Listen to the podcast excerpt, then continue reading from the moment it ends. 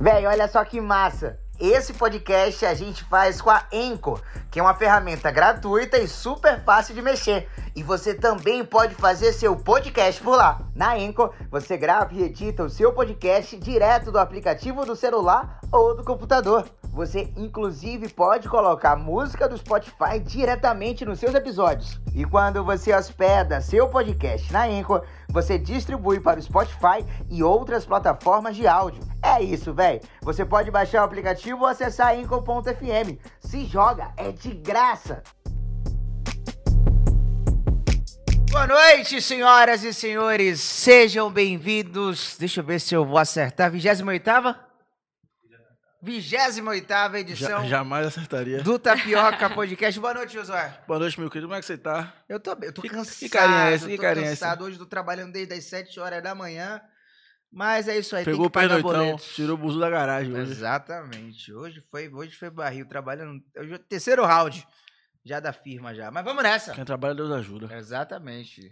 Tem que trabalhar mesmo. Hoje a gente tem aqui uma pessoa que sintetiza todo o show business do mundo. E outra trabalhadora também, né? É porque foi isso comigo. Pra fazer um evento grande, você precisa de quê? De uma produtora, Precisa, de um artista precisa. e de uma empresária. Exatamente. E se a pessoa for ao mesmo tempo, os três.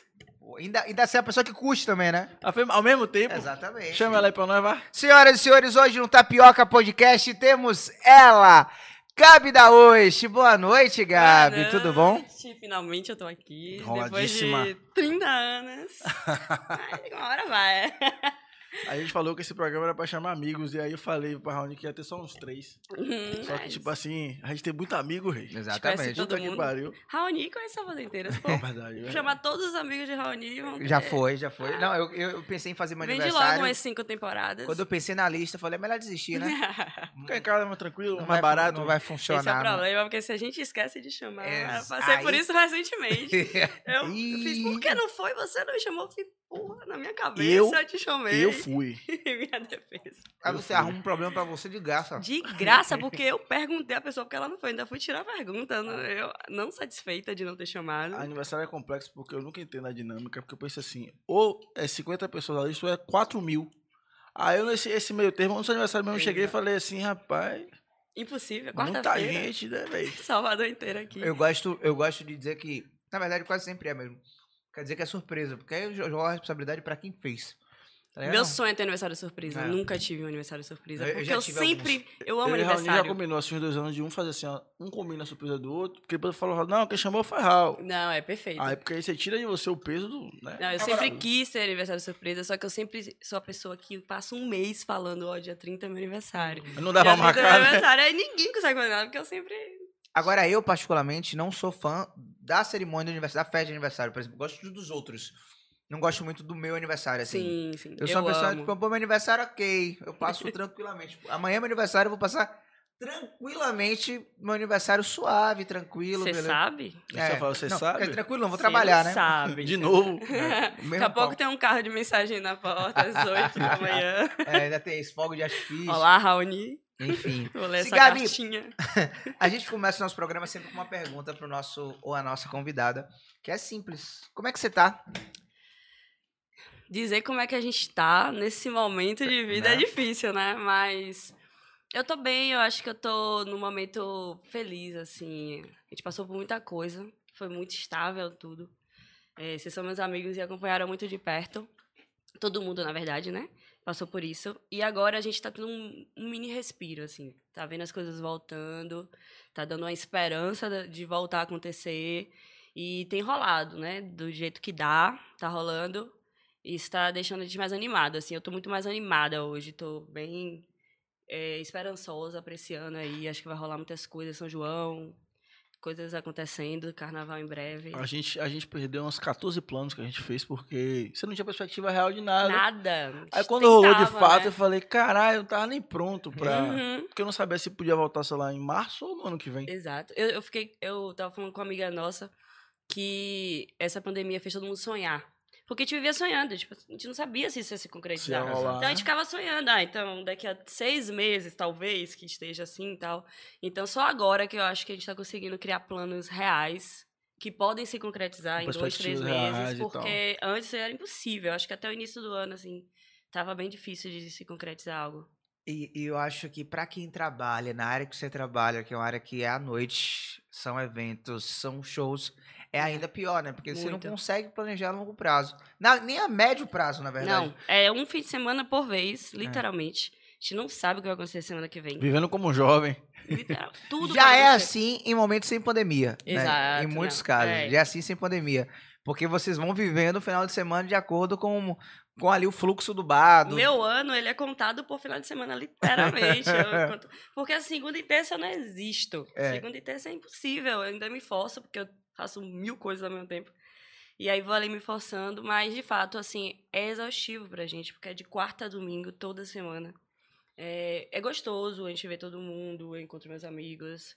É uma forma de me forçar a ter um contato social que talvez se eu trabalhasse em outra coisa, eu não conseguisse ter. Sim. Porque eu não ia conseguir estar todo fim de semana no reggae, né? Então acaba que Aí você fez seu próprio reggae. fiz o próprio reggae. é uma casa de... É uma minha família, né? Um ponto de encontro, assim. O pessoal sai do trabalho e vai pra lá. Eu- é uma certeza de que eu vou ver as pessoas. E na pandemia foi isso. Foi o que também me segurou a onda. Porque eu sou uma pessoa de amigos, assim, de conversa, de contato. Então eu passei... Esse tempo que a gente passou muito isolado foi muito difícil pra mim.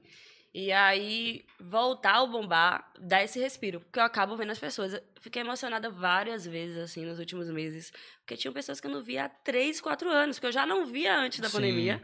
E a pandemia nos obrigou era a não sumido- ver já ninguém. era sumido, é, né? Exatamente. E eu chorei, assim, em vários momentos, em reencontros. Eu acho que a parte mais gostosa desse momento agora é reencontrar todo mundo, né? É, é- é muito louco isso, porque parece que a gente está se readaptando a uma parada que a gente sempre soube fazer, né? É, uma coisa muito louca. É, é- É, aprendendo a socializar. é, velho. Tá, tá ligado? Parece que você tá. Parece ser um cachorro. Aí você foi adestrado. Aí passou um tempo, sei lá, dentro de, um- de uma. de- da- na rua e voltou pra casa pra E aprender tem que de reaprender a viver. É, A Na verdade, seria o contrário. Você vivia na rua foi adestrado e aí voltou pra rua. e tá voltou pra rua. Voltou É pra coisa louca, velho. É, porque a gente foi jogado de novo, né? Né? E assim, a gente tá tendo que aprender a, a socializar novamente e as pessoas passaram por muitos processos. E elas passaram por muitas, muitos traumas.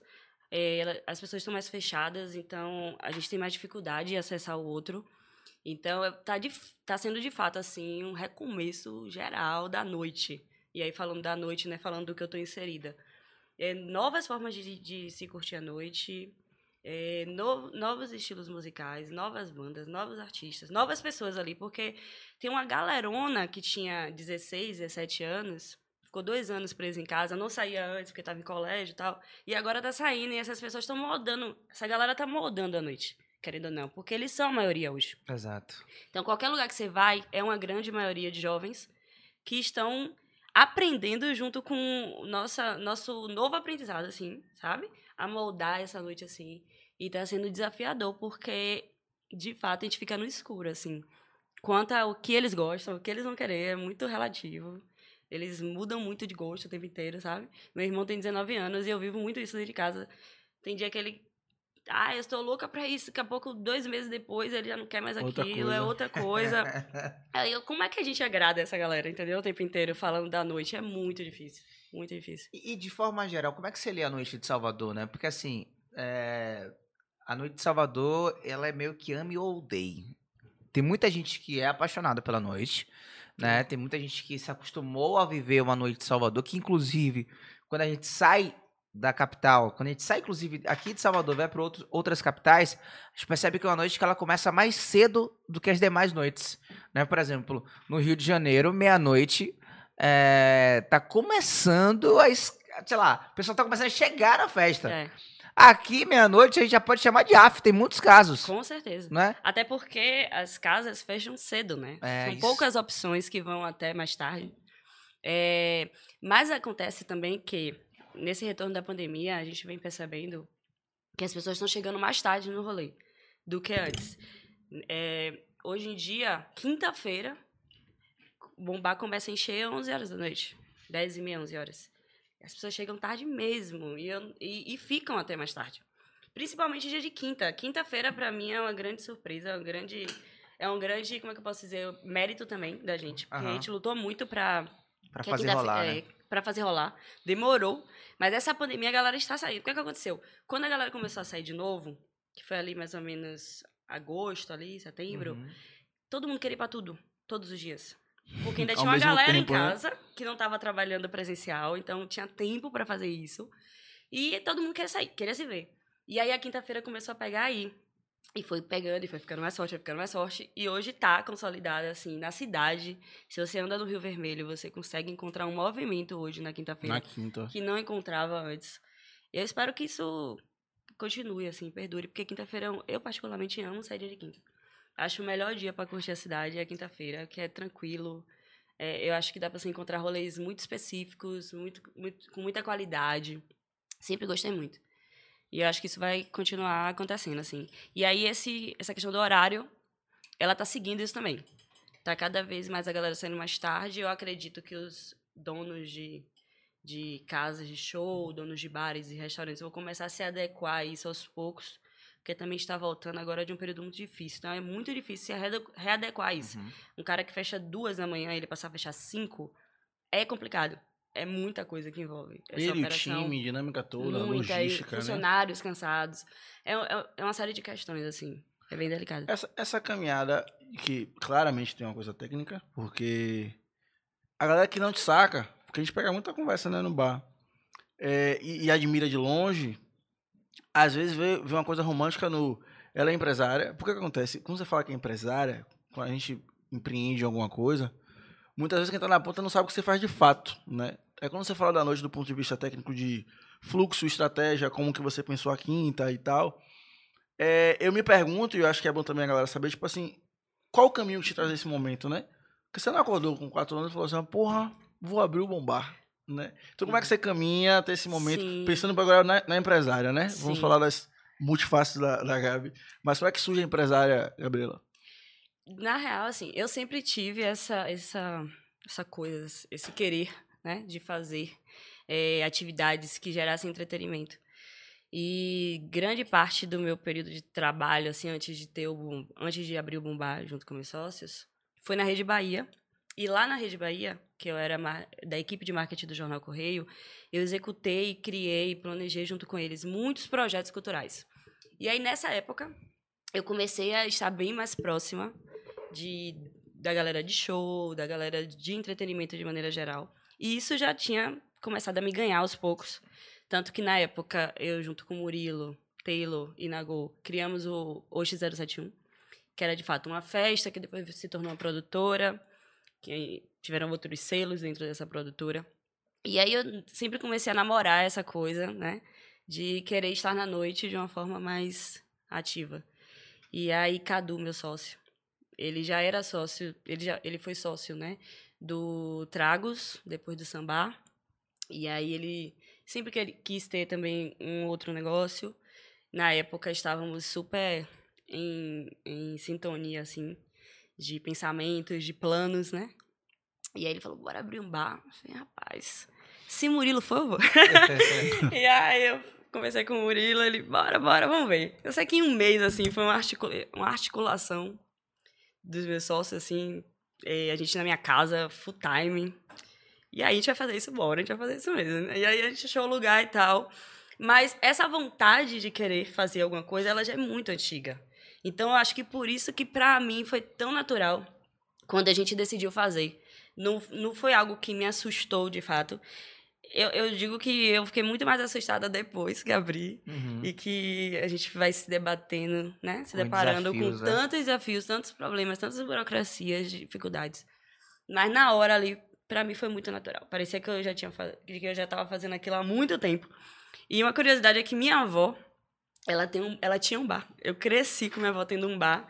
E eu nunca imaginei que ela ter um bar na minha vida, nem ela. Tanto que eu falei, vó, vou abrir um bar. Ela, você vai o quê? eu fiz, então, é um bar balada, mas a gente vai abrir. E aí, pra mim, é massa, assim, sabe? Eu, eu gosto, é uma coisa minha. Eu gosto de estar ali, é, é natural, é, eu me sinto confortável. Eu me sinto mal, assim, quando eu não tô lá. Sinto muita falta. Parece que tem alguma coisa faltando, assim. E pra mim é ótimo, assim, olhar o Bomba hoje e ver tudo que a gente construiu. Porque foi muito difícil pra gente chegar ali. E essa a gente ficou dois. O Bombá tem quatro anos e dois anos foram de pandemia. Caralho. É, então, é, quando a gente tava começando a. As pessoas engatar, entenderem o Bombá, a pandemia. Foi muito difícil, assim, né? E hoje a gente vê acontecendo de novo, é massa. Eu tenho um sonho de, de ter um bar, né? Eu falo isso pra todo mundo, assim, do meu, do meu núcleo. Já, Tem que falar pra Cadu, rapaz. É isso. Não, inclusive, já recebi propostas de, não, vamos ser meu sócio e tal. Sim. Só que, enfim, né, ainda não é o momento por diversos fatores. Né? Não tem como eu ter a vida corrida que eu tenho sem me dedicar. E você sabe muito bem desse dia a dia, dessa correria. Eu queria que você trouxesse pra gente isso. Como é, por exemplo, quem vai hoje abrir um bar em Salvador, ele precisa se preocupar com o quê? Né? Quais são as dinâmicas de um bar? Obviamente que tem bares como o Bom Bar, que é um bar balada, tem um bar boteco, tem aquele Uhum. bar que é um restaurante, enfim. Mas de forma geral, quais são as preocupações, os desa- os desafios, na verdade, para quem precisa abrir um bar aqui na cidade? Achar um japonês. eu acho que, primeiro de tudo, assim, e nem só falando de bar, eu acho que de qualquer negócio da noite, principalmente, é entender esse público. Antes da gente abrir o Bumbar, nós passamos por um longo período indo pra muitos lugares, pra muitos shows, casas de show, tudo você imaginar. Samba no Cabula, pagode em Itapuã, música, é, show de eletrônico, tudo, tudo, tudo. Porque a gente precisava entender aquilo. A gente, é, nós já éramos consumidores, porque todos os cinco, cada um em sua proporção, em seu nicho, consumia muito à noite, né? Curtia muito. Então todo mundo já tinha suas próprias reclamações, Uhum. suas próprias observações quanto ao que eu quero ver num bar. O que é que, o que, é- que problemas são esses que a gente quer resolver quando a gente abrir esse bar? E mas eu acho que o mais importante de tudo foi entender esse público, entender como as pessoas consomem as coisas, o que é que estava sendo consumido. Então eu acho que se alguém quer abrir hoje alguma coisa em Salvador que gira em torno de entretenimento, ele precisa primeiro mergulhar na cidade, entender o que as pessoas estão querendo consumir, porque nós temos sim uma grande variedade, variedade de bares, de, de entretenimento, mas nem todos conseguem atender o que as pessoas querem de fato como consumidor, porque não está inserido. Não entende, não fala com, essa, com esse público diretamente. Então, eu acho que a partir do momento que você fala diretamente com o público que você quer atingir, você vai entender o que você precisa ter como empresário, o que é que você precisa dedicar para esse negócio, de fato, ter um sucesso. E conseguir uma entrada ali naquele, naquele segmento, naquele meio, né? E dá pra Gabi ter uma. Porque assim, às vezes a gente vai num bar, o bar tem uma cerveja muito, muito, muito gelada. Tipo, ela é conhecida, aquele, aquele local é conhecido por ter a melhor cerveja gelada da cidade. Porém, o petisco já não é tão bom assim, né? O petisco deixa, deixa um pouco a desejar. Já no outro bar, o petisco é incrível, mas a cerveja, por conta do volume, é um pouco quente. Uhum. Um outro bar é especializado em drinks, mas não tem uma grande variedade de comida, por exemplo. O outro é muito bom em música ao vivo, mas a localização é ruim para estacionar. Tem como achar esse equilíbrio de, pô, é possível tentar encontrar o grande megazord dos bares, ou é saber que de fato você não vai conseguir atender de fato a todos os públicos, né? Vai ter o pessoal de fato que vai querer a cerveja mais gelada, que vai consumir no meu bar ou não. Vai ter a pessoa que vai querer a comida mais. uma variedade de comida, tipo, vai querer o arrumadinho, mas vai querer, sei lá, um prato especial com camarão. E, e- e também não vai ser esse aqui, meu público vai ser da música ao vivo, por exemplo. Como é essa, é- é essa dinâmica? Eu acho que a questão toda aí é você se esforçar para receber bem essa pessoa. Você não vai conseguir, provavelmente, ter tudo.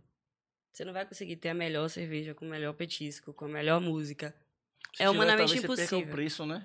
É, se tiver tudo, você vai ser caríssimo. Exatamente, né? porque existe um investimento muito Sim. grande em cima disso. para você não sucatear a mão de obra, para você não sucatear o artista que está ali tocando. Porque essa é uma preocupação muito minha, por exemplo, de não sucatear essa mão de obra mesmo de forma geral, porque a gente sabe que isso acontece aqui. Não só aqui, aqui em nível Brasil Sim. acontece muito. É, Então, eu acho que é o lance de você tentar entregar o melhor.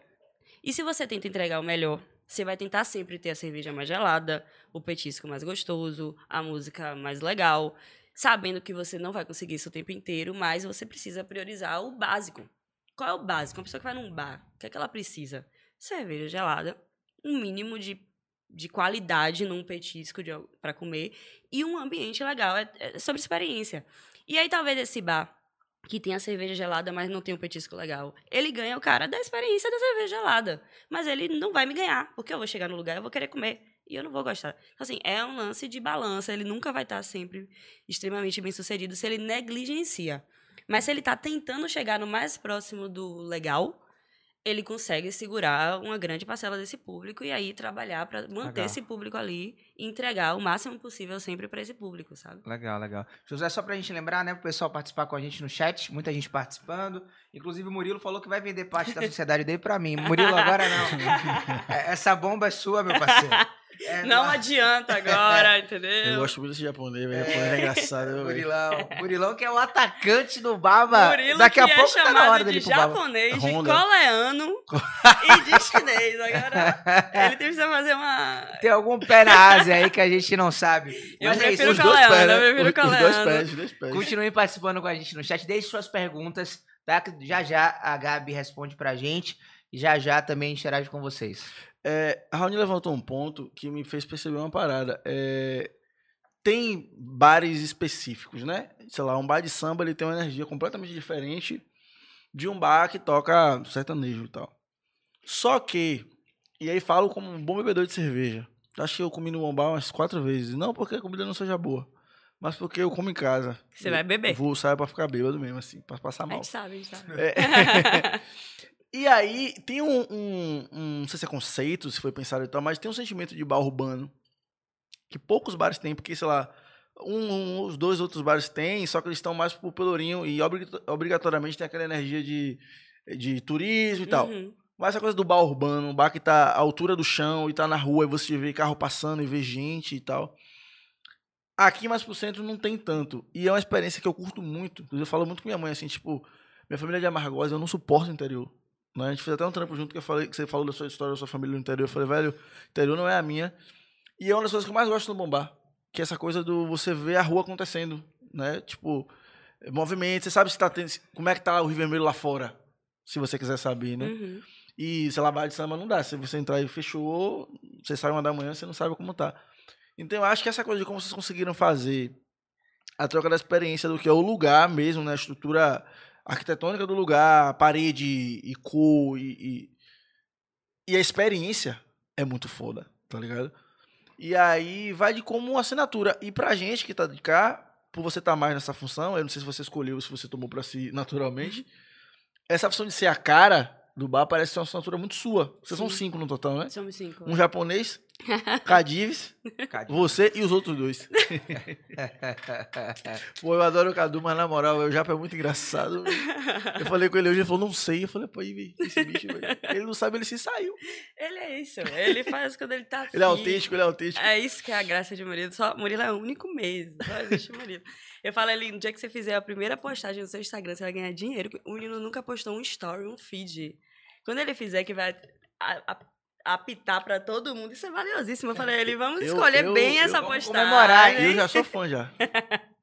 Mas falando sobre essa questão que você trouxe, isso é interessante, porque foi uma das primeiras coisas que a gente conversou quando a gente pensou em criar o Bombar. Porque todos nós, os cinco, e nossos amigos também, tínhamos em comum um incômodo de ficar dentro de uma caixa a noite inteira e sair de manhã. E não ver nada acontecendo. Você tinha que se resumir aquelas pessoas que estavam ali. E eu, por exemplo, sou super inquieta. Então eu já queria ir embora. Tipo, dava três da manhã, duas e meia, eu queria ir embora, não porque eu não tava mais afim de estar na festa, mas é porque eu queria ver a rua, eu queria ver as pessoas. Então, quando a gente começou a pensar no bombar, essa foi uma questão.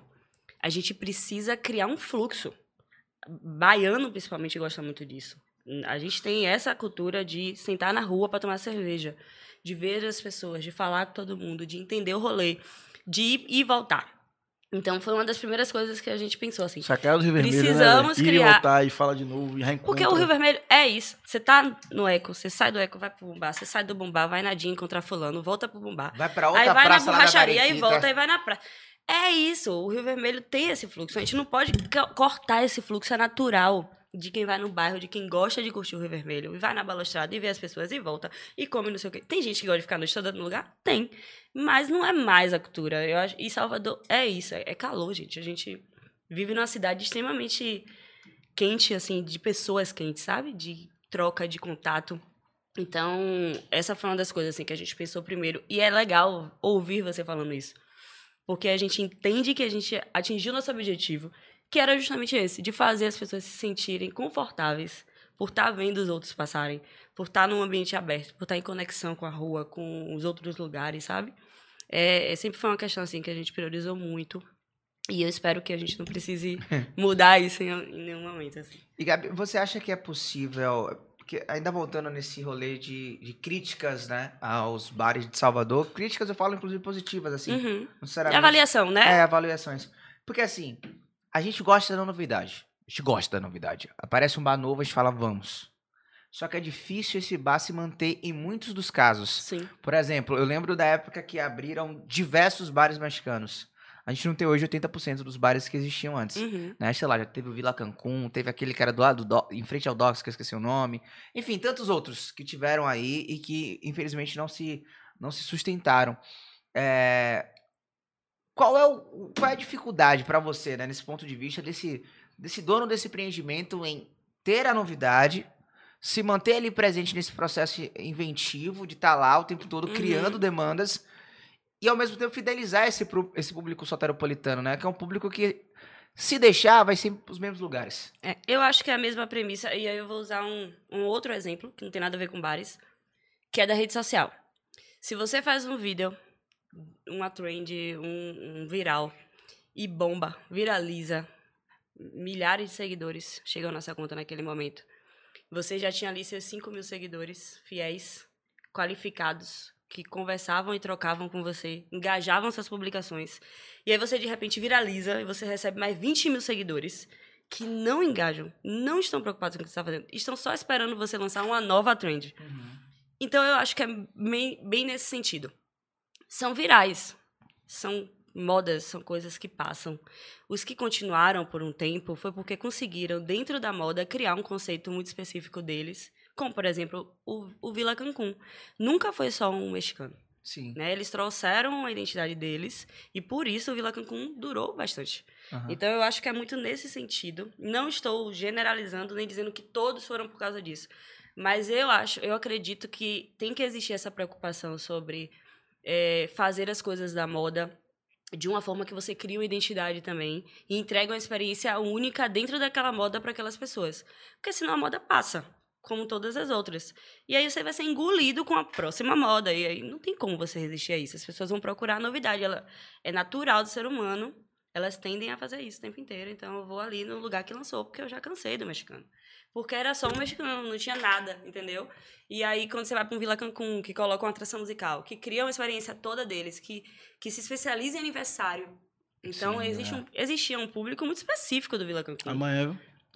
De aniversário, né? Como era o Bom de Canto. Bom de canto era muito Puta bom. que me pariu. Como é que as pessoas não. Todo mundo da cidade Aquele comemorava também, aniversário o do Bom de Canto. 21 também era muito Uhum. bom, né, no Imbuí. E era aniversário também. Exato, ali era Sabe por quê? Porque eles criaram, eles entenderam, eles foram muito sagazes. Entenderam que o negócio era aquele. E vamos, vamos mirar nisso e vai. Então eu acho que há alguns desses lugares que fecharam de uma forma repentina, assim, muito rápida, pode ter sido por conta disso também.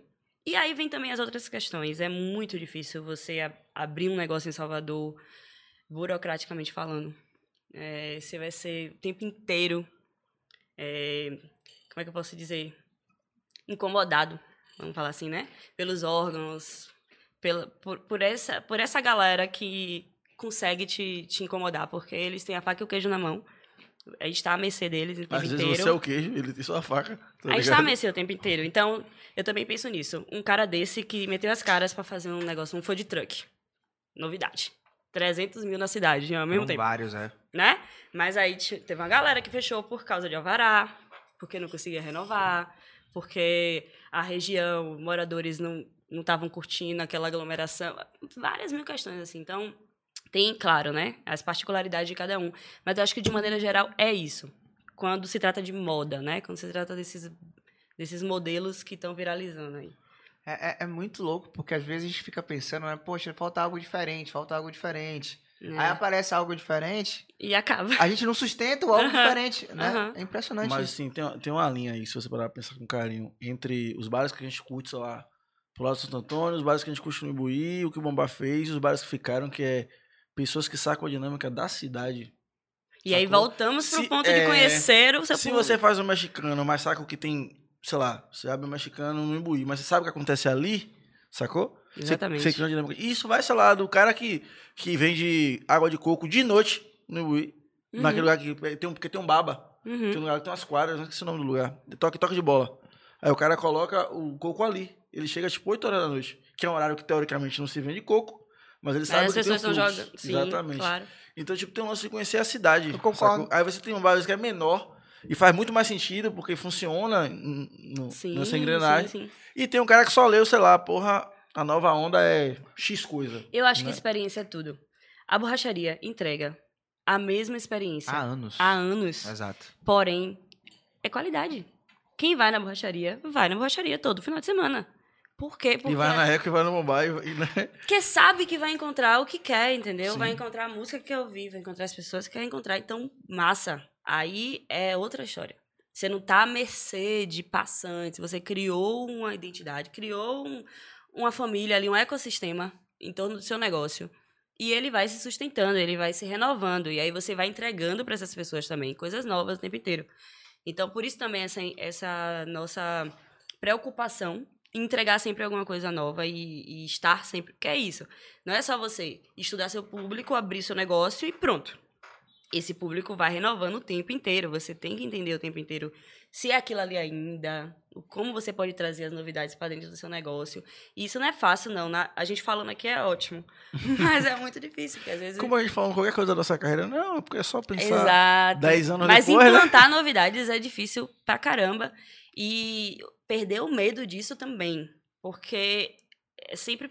é, se ganhar é massa, mas se perder, a gente perde muito. A depender do que a gente quer implantar, entendeu? Então, dentro de um negócio, você perder muito por causa de um passo em falso, assim, é complicado. Isso pode prejudicar o negócio por dois, três meses, assim, sabe? Uma coisa pequena, que aparentemente é besteira, e não é. Então, é muito nesse sentido também. Ainda quer abrir um bar, não, Não, eu acho que Raoni super ia se dar não, bem. mas só com só mais velho. Só mais velho. Meu sonho é abrir uma padaria, sabia? Boa. Eu vou abrir uma padaria ainda. Gente, ela não tá fazendo mais campanha pro Arthur porque já acabou o Big Brother, tá? Já tá aí. É, só pra saber aí. Ma- ma- Mas, ô Gabi, é, ainda sobre esse lance do bar, né? Como eu falei, eu tenho essa. Eu tenho essa. Eu sou entusiasta dos donos de bar. E eu converso com muitos. E sempre eles falam, Raoni, ó, é o seguinte. Sabe por que você não pode fazer, por exemplo? Você precisa de tempo. Ah, mas você não tem um tempo, você precisa ter um sócio que tem esse tempo. Alguém tem que ter esse tempo. Que Todo vai poder que- se dedicar mundo que você anda não 24 tá. horas Alguém por que dia. manda precisa ter esse tempo. Uhum. Porque assim, é um ambiente do baile é muito permissivo, porque é muito fácil, tem muito dinheiro, tem muita cachaça. Então é, é, um- é uma conexão que é muito problema, perigosa. Problema É. demais. E às vezes, assim, o cliente quer te roubar, o garçom quer te roubar, o distribuidor que tá trazendo as cervejas quer te roubar. Tudo é arriscado, o instinto tá lá dentro. É, às vezes, tem- às vezes, assim, é uma briga que tem, você não tá lá e acontece uma, uma desgraça. Enfim, são várias coisas que vão acontecendo que ou você tá lá e controla, e ainda digo mais, tem a, a- a- digamos que a saúde pra lidar com aquilo, É. ou você despiroca também, É. tem muito disso, né? Muito. E tem uma coisa assim, eu, quando eu não vou ou eu chego tarde, eu, eu sempre mostro a quem tá comigo, você vai só pra aqui. De cada 10 pessoas que eu conheço que chegam no Bumba, 9 me mandam mensagem, acabei de chegar aqui, cadê você?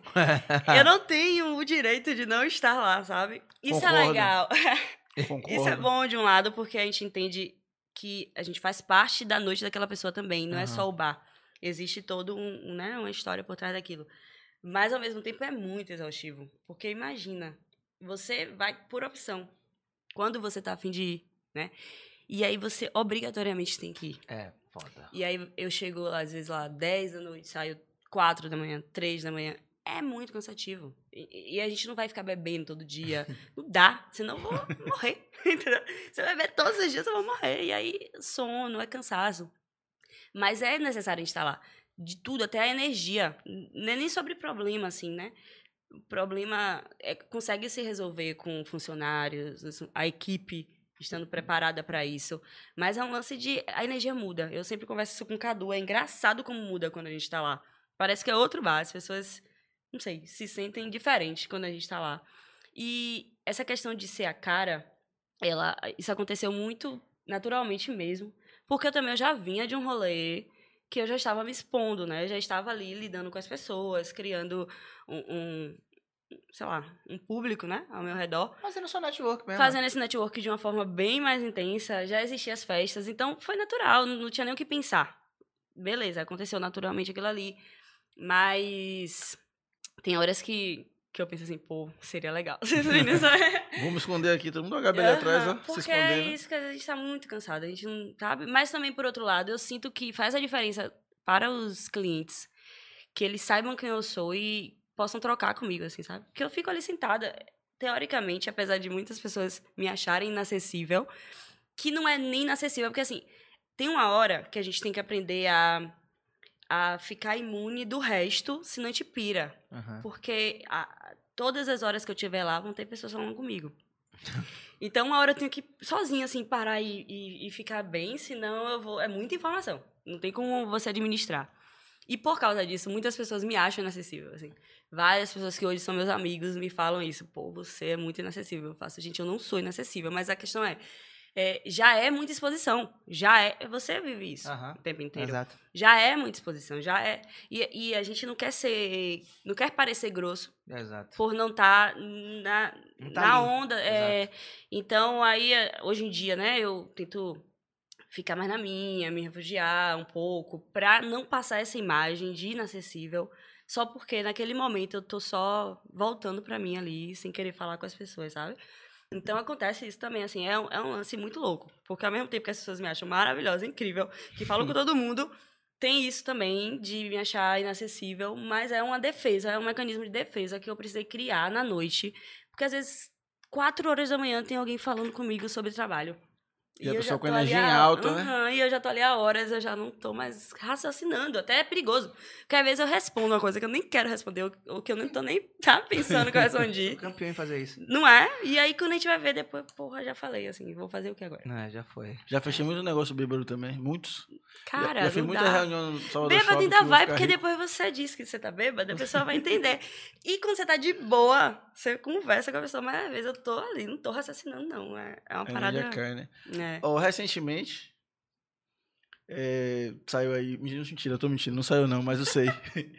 eu ia falar que saiu o- a lista das maiores DJs de Salvador. Mas tá foda, eu lembro que você tava um pouco. Porque você, você é muito foda, velho. Você tava um pouco inseguro em novembro. Eu tô Agora você não tem mais tava agenda. muito insegura. Você não tem mais agenda, tá ligado? insegura. Aí eu falei, não tem mais agenda. Não tem mais... Falei, porra, o bagulho virou, hein? Upgrade, hein? Mas esse negócio de DJ é massa, porque eu já venho namorando isso há um tempo. Desde minhas festas lá, lá atrás, quando foi 2016, mais ou menos, 2017 ali. Eu comecei a brincar com isso, assim, brincar no sentido de testar, deixa eu ver aqui se eu consigo fazer isso.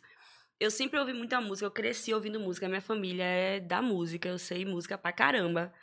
Eu e minha prima brincava de cantar as músicas do karaokê em modo aleatório pra gente cantando as músicas. Então, eu sei muita música. Eu cresci nesse ambiente. Eu, e eu tenho uma facilidade de guardar as músicas na minha cabeça, de aprender as letras. E então eu sempre falei, não, eu vou usar isso em alguma coisa um dia. Queria tocar violão, nunca consegui, porque eu não tenho coordenação motora, meu dedo é muito pequeno, ele não chega. Aí não chega nas notas, não alcança. E aí, desisti do violão. E aí, quando surgiu esse negócio do DJ, e foi Cadu que Maravilhoso. Belo Cadu que me incentivou a isso, me, me ensinou e me incentivou. Era massa, porque a sensação de coordenar a pista é muito gostoso. Eu adoro isso. E eu, e eu acho que é uma coisa que eu consigo fazer bem. De ler essas pessoas, entender o que elas querem ali e, jo e jogar pra elas, né? E aí eu fiquei super empolgada na época. Só que depois bombar me engoliu e os projetos, as outras coisas que eu faço, eu não tive tempo de fato de me dedicar. E eu sempre falei que se eu fosse fazer isso, eu tinha que me dedicar, porque eu, eu lido com muitos, muitos DJs. Conheço muita gente da música. E eu sei o quanto é difícil para essa galera, porque as pessoas enxergam o DJ como. Um tocador de pendrive. É, exatamente. É muito leviana a forma como as pessoas É. veem essa profissão, entendeu? E não é isso. É, Ah, bota lá, só pra. Exatamente, é muito difícil. A gente passa horas procurando música, pensando, fazendo pesquisa, entendendo. Ali na frente é muito difícil, porque a gente está num nível de exposição altíssima, porque a gente pode derrubar a pista a qualquer momento, e isso é uma responsabilidade muito grande. Então não é. Eu sempre levei com muita seriedade. Eu falei, quando eu for fazer isso, eu tenho que fazer direito. E aí, por isso que em novembro eu tava super insegura. Porque eu ainda não conseguia fazer direito. E eu pensava, porra, é muita sacanagem eu me jogar nisso, tirar o lugar de outros DJs que já estão no cenário há muito tempo, porque a gente sabe que acaba acontecendo muitas contratações no oba-oba mesmo. Gabi agora tá fazendo isso, vamos chamar Gabi. E Aham. não é bem assim também. Então hoje eu Sim. já consigo, eu digo que eu já consigo dominar um pouco mais, sabe? Saber o que eu tô fazendo, entregar um bom trabalho como DJ e tá sendo massa, assim, tô adorando. Acho que vou conseguir ter muitos frutos bons aí disso. Espero também, né? Imparável. É, Eu É. acho impressionante como as profissões, os, os serviços, né, que a gente faz que, que se, conectam, se conectam com o público. Pra quem gosta de se conectar com o público, é uma adrenalina fodida, porque assim, você sempre vai procurar coisas Sim. que tendem a se conectar com o público. Sim, sim. Por mais que você passeie por outras áreas, sabe? Eu lembro de, de, um, de uma época da Gabriela que você fazia um- algo no apartamento. É, né? no meu apartamento. É, Eram uns encontros, né? é, Eu sempre fui muito disso, eu sempre fui dessa aglutina... Ah. aglutinação, sabe? É. Rolezeira. é. Sempre. E às vezes a gente vai trazendo alguns convidados aqui, alguns se conectam com o Josué pela música, outros se conectam, se conectam comigo justamente por essa parada de meio que. É, é, é um, é uma linha muito tênue entre gostar de se aparecer, transformar isso em, em trabalho e também gostar de gente. Sim, sim. Tá ligado? É, é, é um equilíbrio muito fodido tudo isso. Porque é uma exposição mega. Exato. Então a gente tá ali o tempo inteiro na beira do abismo. E pra passar uma Qualquer coisa vergonha, é daqui pra ali, daqui pra entendeu? ali. E, e- e, obviamente, ao longo do tempo, você, por exemplo, hoje eu vim de dois eventos, né? Eu, eu fiz um evento corporativo pra uma empresa, é, a empresa da- do grupo Winebin. E à tarde eu fui pro centro de convenções fazer um evento um pouco maior pro Sebrae, um evento Uhum. de empreendedorismo. Dois eventos bem distintos, onde eu só falei assim, eu quero saber, vou, vou- vou só me divertir aqui. Eu pensei, pô, que massa, você, fez o público, tá, blá, blá. Aí tinha um vídeo que o, o, o dono da, da, da empresa, né, falou comigo, ah, Nil, você botou meu, meu, meu funcionário de 30 anos de empresa pra dançar pagode. Eu nunca vi isso. Adorei Muito bom. tá ligado? Aí, tipo assim, e é foda, porque a gente, a gente começa a, a, a sentir de fato, né? Porque o DJ, por exemplo, se você tá num show é, pra ver, sei lá, atrações como atrações maiores, você não tá ali, não necessariamente você tá indo pro DJ. O DJ, às vezes, inclusive, ele nem é anunciado, né? Ele vai estar lá, a É depender do coadjuvante, peso. ele é. só ele compõe a grade. Porém, quando esse artista atrasa e é o DJ que precisa segurar a onda, ele deixa de ser coadju- coadjuvante. Exatamente. Ele precisa ser protagonista. Ele precisa ajudar que aquele evento não seja uma merda. Uhum. E a galera começa a vaiar, ficar impaciente. A cerveja que já não tá tão gelada começa a ficar quente. Exatamente. Ao mesmo, a, a- em fração de segundos muda a temperatura da cerveja. Então o DJ é aquele que segura uma onda. E eu, e eu fico às vezes assim, porque assim, eu sou muito ligado à música. Eu não sou músico Sim. mas sou muito ligado à música. E eu acredito muito que os movimentos, as apresentações com música tornam. Por exemplo, hoje eu tava com um cara, o cara tava no som, e o cara, eu falei, pô, tem como botar música? Ele, pô, não tem. Aí eu falo com a produção, ô, velho, vê se você consegue aí. Toda vez que eu apresentar alguém, tipo, quem vai estar aqui agora vai Uma ser não sei quem. Tem um sobe-som. Isso já joga o evento pra outra Com atmosfera. certeza. Com Tá ligado? certeza. Então, é, a- a- às vezes a gente Você vai. vai orquestrando a plateia. Aí você pega, às vezes, um pendrive de fato, uma festa imensa, da tamanho, tipo, 15 mil pessoas, bota o pendrive lá. Aí toca qualquer coisa. Só que você sabe que quando você tá tocando ali, você, sei lá, você, você- aí você vai. Geralmente o pessoal faz o seguinte, né? Pega a top 50 do Spotify É, e e coloca lá, rolando. tocando. Foda-se. É. Brrr. 10 vai acertar. Vai Exatamente. acertar. Só que ali o DJ botou a primeira, viu que não entrou. Não entrou, vou botar outra aqui. Hum, essa aqui entrou, ó. Ó, esse aqui o pessoal já tá se movimentando. E se eu pegar o pagode dos anos 2000 aqui? E aí você vai fazendo o público, você se torna uma atração, pô. Exato. Então ali, tipo assim, não é que você tá atrasado mais. Você se tornou uma atração, uma atração do evento. Então eu acho que isso é uma dinâmica do DJ que é, que é muito valiosa e que as Muito. produtoras precisam lidar melhor com isso, né? Muito. É, eu, um dos melhores shows, assim, um das melhores apresentações que eu fiz, assim, com- no sentido de estar confortável, de entender que eu entreguei o que o público queria e que eu fiz a diferença no evento, foi a primeira edição do Baile de Leve, Uhum. que foi lá no Largo da Tieta. E foi um desafio pra mim, porque eh, eu nunca tinha tocado nessa dinâmica. Eu fiz uma abertura e eu tocava entre cada atração. Só que eram atrações muito diferentes. Na mesma noite você tinha Raquel Reis, Digo e Afrocidade. É completamente diferente. O público é igual. Exato. O público é o mesmo ali, na sua maioria. Mas o ritmo, o jeito, É. é, tudo diferente. Então eu fiquei, caralho, cadê- o que é que eu vou fazer? E eu não monto o meu set antes. Eu não consigo. Eu paro em casa, olho pra todas as músicas e não vai. Não consigo dizer essa é a primeira, essa é a segunda, nada. Eu tenho que chegar e entender. Um dia isso pode me ferrar muito, mas por enquanto tá dando certo. E aí lá no baile de leve foi assim. É, o pessoal fez, e aí, Gabi, pode subir. Cara, seis horas da noite, as pessoas chegando, o que é que eu ia tocar ali? Falei, rapaz, eu vou colocar o que eu gostaria de ouvir chegando nesse evento.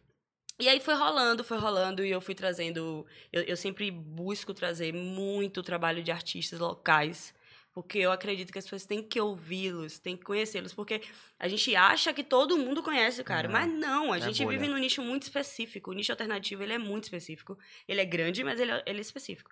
Então, quando você vai para uma festa dessa como o baile de leve, que você tem outros públicos muito, muito misturados, você preci- eu tenho uma obrigatoriedade de fazer isso. Eu, como DJ local, que também sou empresária e que impulsiona a música, eu tenho a obrigação de fazer essas pessoas conhecerem os artistas daqui, porque tem gente fazendo coisas maravilhosas que ainda não estão no hype, ainda não chegaram lá, mas que já fazem a diferença. E aí você tem a Áurea Sem Miséria, você tem Cronista do Morro, é, Trap Funk Alívio, todos eles que Sistema estão... Pagotrap, né? Sistema Pagotrap. Até, que os segunda, né? grandes- Sistema Pa- Pagotrap? É, Segunda-feira. Segunda-feira. Ó, massa. Então, assim, é muita gente fazendo muita coisa boa aqui, sabe? Assim como Raquel e Meli eram essas pessoas há meses atrás e elas agora Quando você conseguiram tava uma insegura de ser projeção. DJ, tá vendo? Salto temporal de Meli também é absurdo. Muito. Mas é porque é um trabalho extremamente coeso. Ela é extremamente centrada. Ela sabe Isso tá o que ela tá acontecendo há muito fazendo. tempo, né, velho? Ela sabe o que ela tá Uma fazendo. menina boa. Muito. Mas Foda, tro- foda. No primeiro dia que eu troquei ideia com ela, eu fiz, rapaz, ela sabe o que ela tá fazendo. É. Ela vai chegar onde ela quer chegar. Ela, Então, assim, ela é foda. Assim como ela, tem uma galera fazendo isso. Cronista, gente. Sou apaixonada por aquela mulher. Cronista. Mas é, porque é um trabalho foda. Ela é foda, ela sabe o que ela tá fazendo. Ela, ela vai conversar com você aqui, ela vai te dizer exatamente o que ela precisa te dizer. Ela não vai te tubiar. Então tem uma galera muito massa. Então, se não vai ser eu que vou colocar essas músicas para as pessoas conhecerem, quem é que vai? Entendeu? Porque a gente não pode ficar esperando também que é, essas pessoas sejam chamadas para show, porque é humanamente impossível. É. A gente não tem uma quantidade de produtores e empresários que, que deveríamos ter. Porque os grandes empresários poderiam olhar para essa galera, poderiam estar fazendo coisas para fomentar esse. esse E economicamente é muito pouco pra eles. Pouquíssimo. E Pra as é marcas pouco. não olham. Porque as marcas poderiam ser essa grande facilitadora, né? E colocar essa galera pra cima, porque é, é- existe um talento e outra. A- essa galera tá fazendo o que o pessoal tá enxergando como o futuro da música mesmo. A gente tá produzindo muita coisa. Salvador tá pulsando musicalmente falando. Essa pandemia, então, Como não se vê há anos, né? velho? muito, muito, muito, muito mesmo. Então é uma obrigatoriedade. Eu sinto como obrigação, sabe? É, dia 20 tem o, o Baile da Braba, que é com Luísa Sons, a Rebeca, e eu vou, eu vou tocar também. E aí é um desafio pra mim, e, e eu estou nesse dilema.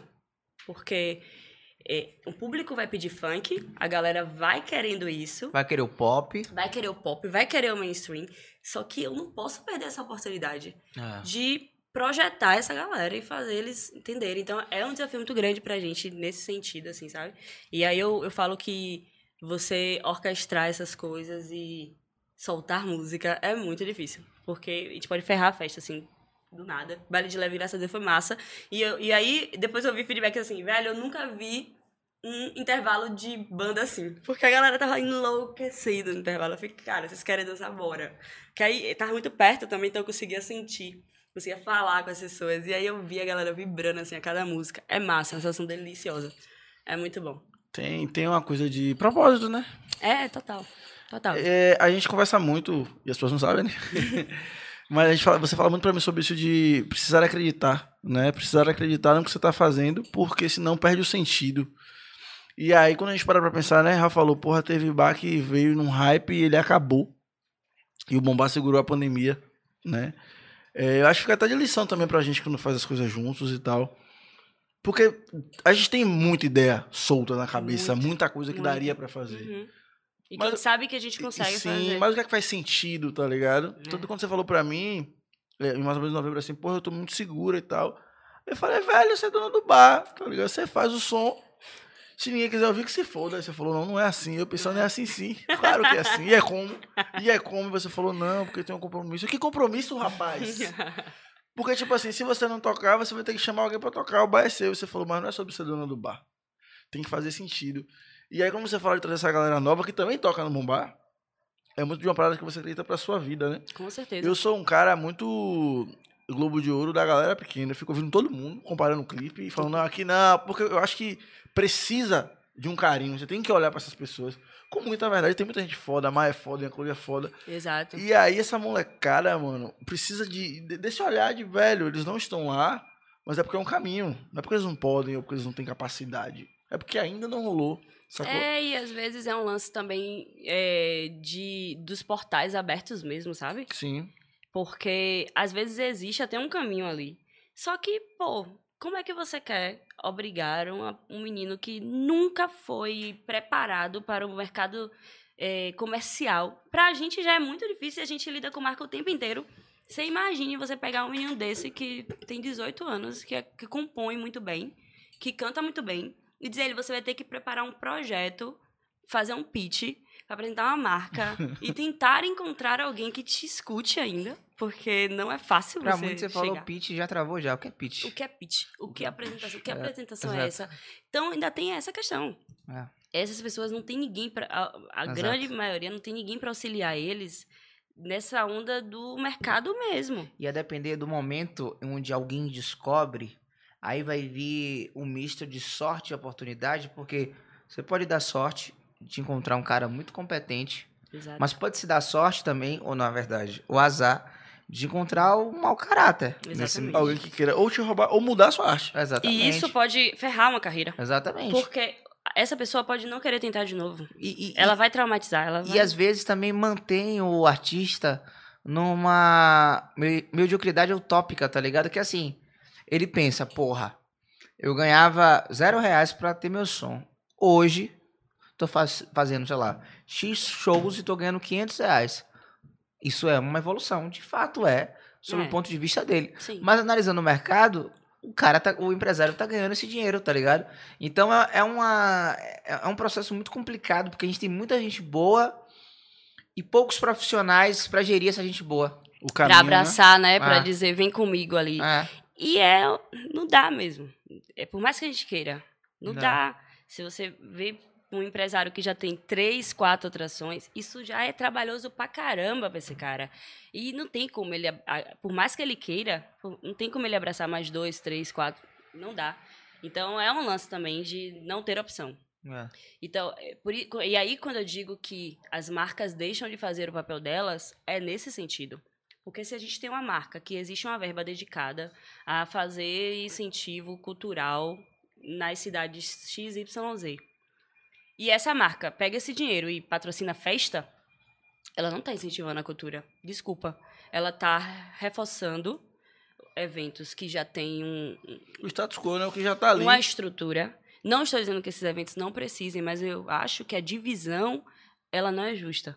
Então a gente vê muito dinheiro sendo despejado nos Ah, eventos que já sim. acontecem, que já vão acontecer independentemente dessa marca, e nenhum dinheiro destinado para as outras lados. Entendeu? Não é nem pouco, é nenhum. E aí eu falo, eu sei que eu também sou empresária e eu sei que as festas precisam desse patrocínio para acontecer. Mas existe um equilíbrio que pode, que pode ser, É. ser conseguido aí, entendeu? É só querer, é só olhar para isso. Porque, e aí eu falo sempre, não adianta a marca chegar e fazer milhares de coisas e, e depois ir embora e deixar essa galera completamente A órfã. Deus dará, né? E aí? Vai fazer o que agora sem a marca, sem o dinheiro? Sem estrutura, porque não deixou a estrutura, só fez o oba-oba ali, né? Então, eu acho que um ponto principal é esse, assim. As marcas precisam começar a olhar para para a galera aqui, para o cenário cultural aqui, com essa seriedade. Eu preciso deixar legados, eu preciso fomentar de alguma forma, eu preciso criar coisas sólidas. E aí a gente tem profissionais que estão começando a trazer essas marcas para cá, como por exemplo Monique Evelyn. Ela já começou esse processo e é muito importante. Só que a gente precisa de 10 Moniques para conseguir se livrar desse déficit grande que a gente tem. De anos sem nenhum incentivo, de anos sem nenhum preparo, sabe? E aí é complicado que a gente vê um monte de menino deixar morrer o sonho só porque sabe que nem vai conseguir chegar. A internet E até é- facilita, e é uma, e é mas desesperança que a gente compreende, né, velho? é isso. Não tem como tirar do cara a razão de outra coisa. Eu lembro que eu conheci, eu conheci Mamundi num, num álbum que a Skol gravou, que era tipo Skol Verão, ela Sim, fez em São sim. Paulo, que uma galera assim, que é um trampo consistente, eram seis músicas e tal, que é o começo de uma carreira muito bacana, que tá Com rolando certeza. e tal. Um EP de seis músicas Exatamente. consegue projetar o artista. E tipo, tinham festivais, eles Sim, tocavam e tal. Agora, embora a gente sinta essa dor e perceba uma falta, muito que você tá fazendo é inspirador, porque tipo assim, se há um problema aqui e dá pra fazer alguma coisa, não sei o que a gente faz, né? Pensa assim, você toca e você inclui. Você tem um bar, você inclui. Eu consigo dar palco. É, Raoni tem Eu uma um pauta, que ele eu chama consigo, essa é, galera. exato, Eu exato. trabalho com design, eu faço, sei lá, capa, marca e o caralho. Eu acho que também tem um lance de você viabilizar com o que você tem na mão. Mas eu acho que um, um fomento de grana real, assim, de quem tem grana, um, um banco, uma- uma- seria transformador, sacou? Com Eu sinto falta de casas. Eu falo muito de Salvador. Eu acho que o Rio tem uma cena muito forte de casa média. Uma casa que cabe duas mil pessoas. Sim. Não é uma casa grande pra caralho, que vai fazer um show, sei lá, de, de Amado Batista, tá ligado? Não, mas atende. Mas tem Inclusive, mil. até para um show de Amado Batista, porque é tudo questão de, de do que você cria. Sim, sim, sim. Entendeu? E eu acho que Salvador falta, sei lá, você pensa sábado, você não pensa assim, Entendi. o que tá rolando nessas 10 casas? Você não pensa 10, sacou? Não, segunda-feira acabou. Segunda-feira, se você quiser ir pra um bar em Salvador, é difícil. Não acho. É muito difícil. Assim, vai ter os turísticos, né? Ah, exatamente. Mas Carão, Difícil. carão. É, tudo isso, caro, né? Porque é turístico. É. Eu também não vou dizer que o cara tá errado. Não. Não, ele tá no negócio dele. É. Exato. Errado sou eu que vou falar Ele tem turista. demanda. Enquanto ele tiver demanda Errado eu que saiu de Brotas, É. vai pro bar turístico. e vai reclamar do, do, Do preço da né? cerveja, pede um Zé Delivery, filho. É, ô, ô, de casa. Ô, Gabi, esse, esse rolê de ser dona de um bar, de estar na noite também sendo DJ, a gente sabe que, infelizmente, a gente ainda vive numa sociedade extremamente preconceituosa, né? Sim. E quando a gente vai lidando com, de novo, né, trazendo pra cá um ambiente que é mais supostamente permissivo, né? Porque quando entra álcool, as pessoas de fato ficam mais, mais liberadas, né? Uhum. Se permitem a fazer coisas que eu não vou dizer que elas não fariam, porque eu não acho que o álcool não faz nada que a pessoa não queira Não. fazer. Mas potencializam, talvez, uma vergonha ou dão à pessoa desculpa de fazer as E coisas. eu acho que é muito mais nesse É. sentido. Depois eu tenho o, o É. que falar. Mas como é um ambiente de você enquanto, enquanto mulher, é um ambiente que a sociedade já é machista, Sim. mas eu acho que quando a gente vai pra noite se torna muito pior. Porque ali você tem um cara ali onde ele, ele foi treinado a caçar mulheres e ele tá caçando mulheres embriagado, Sim. né? Então Sim. como é esse momento? Um, sendo a DJ, porque ali você está sendo o foco das atenções, e a outra é dona do bar também. Então, ambas você precisa de um respeito, mas em duas situações você precisa se impor de maneira diferente. Diferente, é. Como é isso? Como dona do bar, é mais fácil. Justamente por conta desses mecanismos que eu falei a vocês. Então, por um lado, é bom ser vista como inacessível nesse sentido. Ninguém nem tenta fazer nada, sabe? Então é mais fácil. Como DJ, é muito mais complicado porque a linha entre estar se colocando respeito e estar sendo grossa é muito tênue. Porque justamente com a bebida, as pessoas interpretam as coisas com a outra proporção. Mas eu adotei uma, uma postura de que foda-se. Você não tá sendo babaca? Você vai ouvir. Não, não tô nem aí, pode ser o Papa. Ele vai me respeitar obrigatoriamente, porque já deu, eu vejo muita coisa. Eu vejo muitas mulheres passando por muita coisa. Eu converso muito, eu leio muito sobre isso. Então, o, o que eu posso fazer por mim é ser firme no meu posicionamento de não permito e acabou. E se você continuar, vai dar merda. Eu vou pra cima de você, eu vou jogar o que eu te. Foda-se, você Sem não vai ser mais forte que constrangimento. Exato, sem o menor constrangimento. Porque, assim, o que eu não posso permitir é abrir essa, essa possibilidade da pessoa invadir o meu espaço. Não é porque eu tô ali como artista, num papel de destaque, que eu não tenho a minha privacidade, que eu não tenho o meu espaço, não, negativo. Eu tô aqui te proporcionando entretenimento, fazendo a sua noite ser boa, me, me expondo no, no que eu devo me expor para entregar isso para você. Você tem a obrigação de me respeitar. Problema que você tá embriagado, problema. não- eu não quero saber. É uma coisa que você tem que resolver com você mesmo, porque é um problema seu com você. Porque você não pode transmitir. E se eu ver com qualquer outra pessoa também, eu, largo, eu já larguei a picape. Quer dizer, ou, tá demais, né? Muito bom. Sabe? Porque é isso, porque a gente ali tá vendo. Você cedeu. A gente tá vendo, a gente que é DJ tá vendo. Mais do que a galera que tá dançando, às vezes não tá nem prestando atenção no que tá acontecendo ali. Acha que a menina tá gostando. Eu sou essa tal. pessoa que não tá prestando atenção. É, a maioria não presta, porque você tá ali dançando, você tá em outra energia. E, e como existe esse clima de azaração, só pra galera perceber tem que ser muito incisivo. Uhum. Tem que estar puxando o braço, sabe? Só que eu que tô de frente, eu tô vendo a menina. Não. Não. E o cara. E ela não. Sabe? Ela sair dele indo. Então é mais fácil pra gente conseguir administrar, assim. Mas eu sou muito incisiva nessa questão, assim. E outra. Eu uso as roupas que eu quero, do jeito que eu quero. Vocês me conhecem, vocês sabem. Então não venha querer encostar em mim porque eu tô com roupa X, Y, Z, que você vai tomar uma porrada, sacou? Porque não diz respeito a você, a roupa que eu tô usando. Eu não tô te chamando pra nada. E eu sou dessa, dessa linha mesmo, assim. Eu- o que eu tiver pela frente, eu vou jogar nesse cara. Posso não, não brigar com ele, porque eu não vou ter força pra brigar com ele, mas ele também não vai, sabe? Eu fazer um escândalo, todo mundo vai olhar, alguém vai fazer alguma coisa. Então é muito nesse sentido, assim. Mas claro que dá medo. Principalmente porque é à noite, né? E é isso, é um lance de bebida e tal. Querendo ou não, depois do caso passado, o caso já passou. Você já, É. já, já passou pelo trauma, já. Mas graças a Deus nunca existiu assim nenhuma situação, nem no bar, nem tocando, que eu diga assim que foi traumática ou que foi excedido, assim. Graças a Deus não. E eu espero que não aconteça também. Também você falando que vai jogar coisa na cara dos outros. Eu jogo o que eu tiver. Quem estiver assistindo, Menos a avisa. viu? controladora e o fone o resto. o resto é copo. Não, velho, o cara, o cara vem pra cima da. Ele quer o quê? Ele quer. É. Tá assumindo risco. Tá assumindo risco. Exato. Exatamente. É, lembrar mais uma vez que o pessoal pode participar com a gente, certo? Através das nossas redes sociais, sobretudo pelo chat. O Eduardo Alves mandando um abraço, participando bastante. Ó, anotem esse nome aí, viu? Eduardo Alves, esse menino aqui é um moleque. Nas redes sociais, tá fazendo jornalismo. Ele é Ele é incrível. muito bom. Incrível. sim, Muito sim, bom. É um sim. guri que vai vir aí. É uma das novas gerações. Olha só a minha audácia, né? Olha o que eu estou fazendo. É uma das novas gerações do jornalismo baiano. Raul né? Já tá passando bastante. Ele Mas tá. já são 11 anos, né, pô? Já, já é um Raul trampo tá já. olhando pro. Raul tá olhando pro bairro falando assim. chega Rapaz, já. eu conheci Raul na Rede Bahia. Foi mesmo. Ele era Bahia FM. Leve, ele era leve ainda. Eu era estagiária do Correio. É. Outra pessoa, não era isso aqui nem a pau. Nem eu, nem você, né? Não, mas, gente, eu tinha. Eu entrei lá, eu tinha acho que 18 anos. Eu entrei com 18 anos também. É, tinha 18 anos. com outra 18 coisa. anos, uma coisa. E é, é- é incrível como. É porque assim, a, a Rede Bahia, ela foi minha primeira empresa de fato. E ela me deu uma noção de empresa que foi necessária para eu levar para as outras empresas. É uma escola importante. Exatamente. Quem passa tem sorte. É. Assim, quem passa consegue extrair. Exato.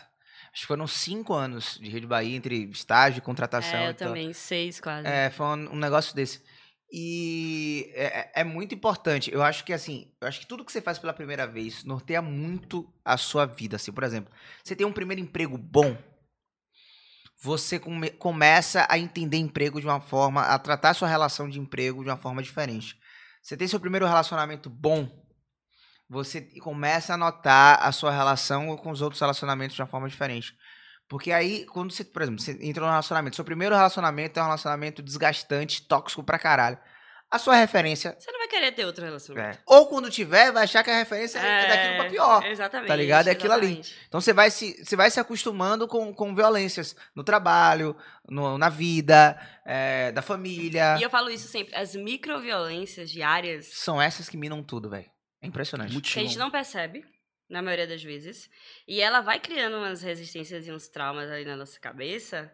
Quando a gente vê, já é um bicho de sete cabeças. A gente não sabe nem como começou. É. Aí, como é, como é que eu vou chegar na terapia pra dizer como é que começou isso? Eu não sei. Fo- Foi muito. Às vezes é Aí o muito. terapeuta, hum, interessante. Não, não sei mesmo, não Não sabe. Não sei. sei, mãe. Eu não sei, não faço ideia. Não estou mentindo. começou, né? Acredite em mim. Eu tava passando por isso. Eu falei, não, eu tô com a relação ruim e tal, porque às vezes eu tô estressado, pandemia.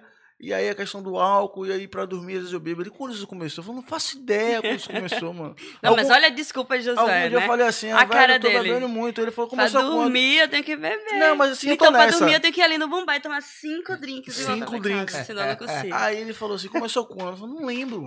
Eu sei que tá acontecendo, sei que tem que parar. Começou quando? Sei lá, me estressei com O alguma primeiro coisa. dia que eu botei Rivotril na minha vodka. Faça isso não, é ruimzão. Não faça não. É, eu acho que essa coisa de você, quando você pensa de onde você veio, né? Você falou da projeção de, ah, já tem 10 anos de carreira, pra onde você vai, você cria uma percepção de que a gente já existe. Porque eu tenho muito comigo essa coisa de que eu tô no caminho, um eterno aprendiz, e o caralho, coisa da sua geração. Só que o que acontece, eu trabalho com design, eu lido com muita gente começando. Aí às vezes a pessoa tem aquele brilho no olhar de quem tem um sonho, que é o final, não tem noção de como é o meio. Eu no meio há 10 anos pensando assim, irmão, é outra coisa. Porque tem isso, né? Por exemplo, eu toquei na noite, 3 ou 4 anos, o Vitor Preto, inclusive, beijo, Vitinho. É... E foi que eu aprendi que pra mim a dinâmica de palco não funciona.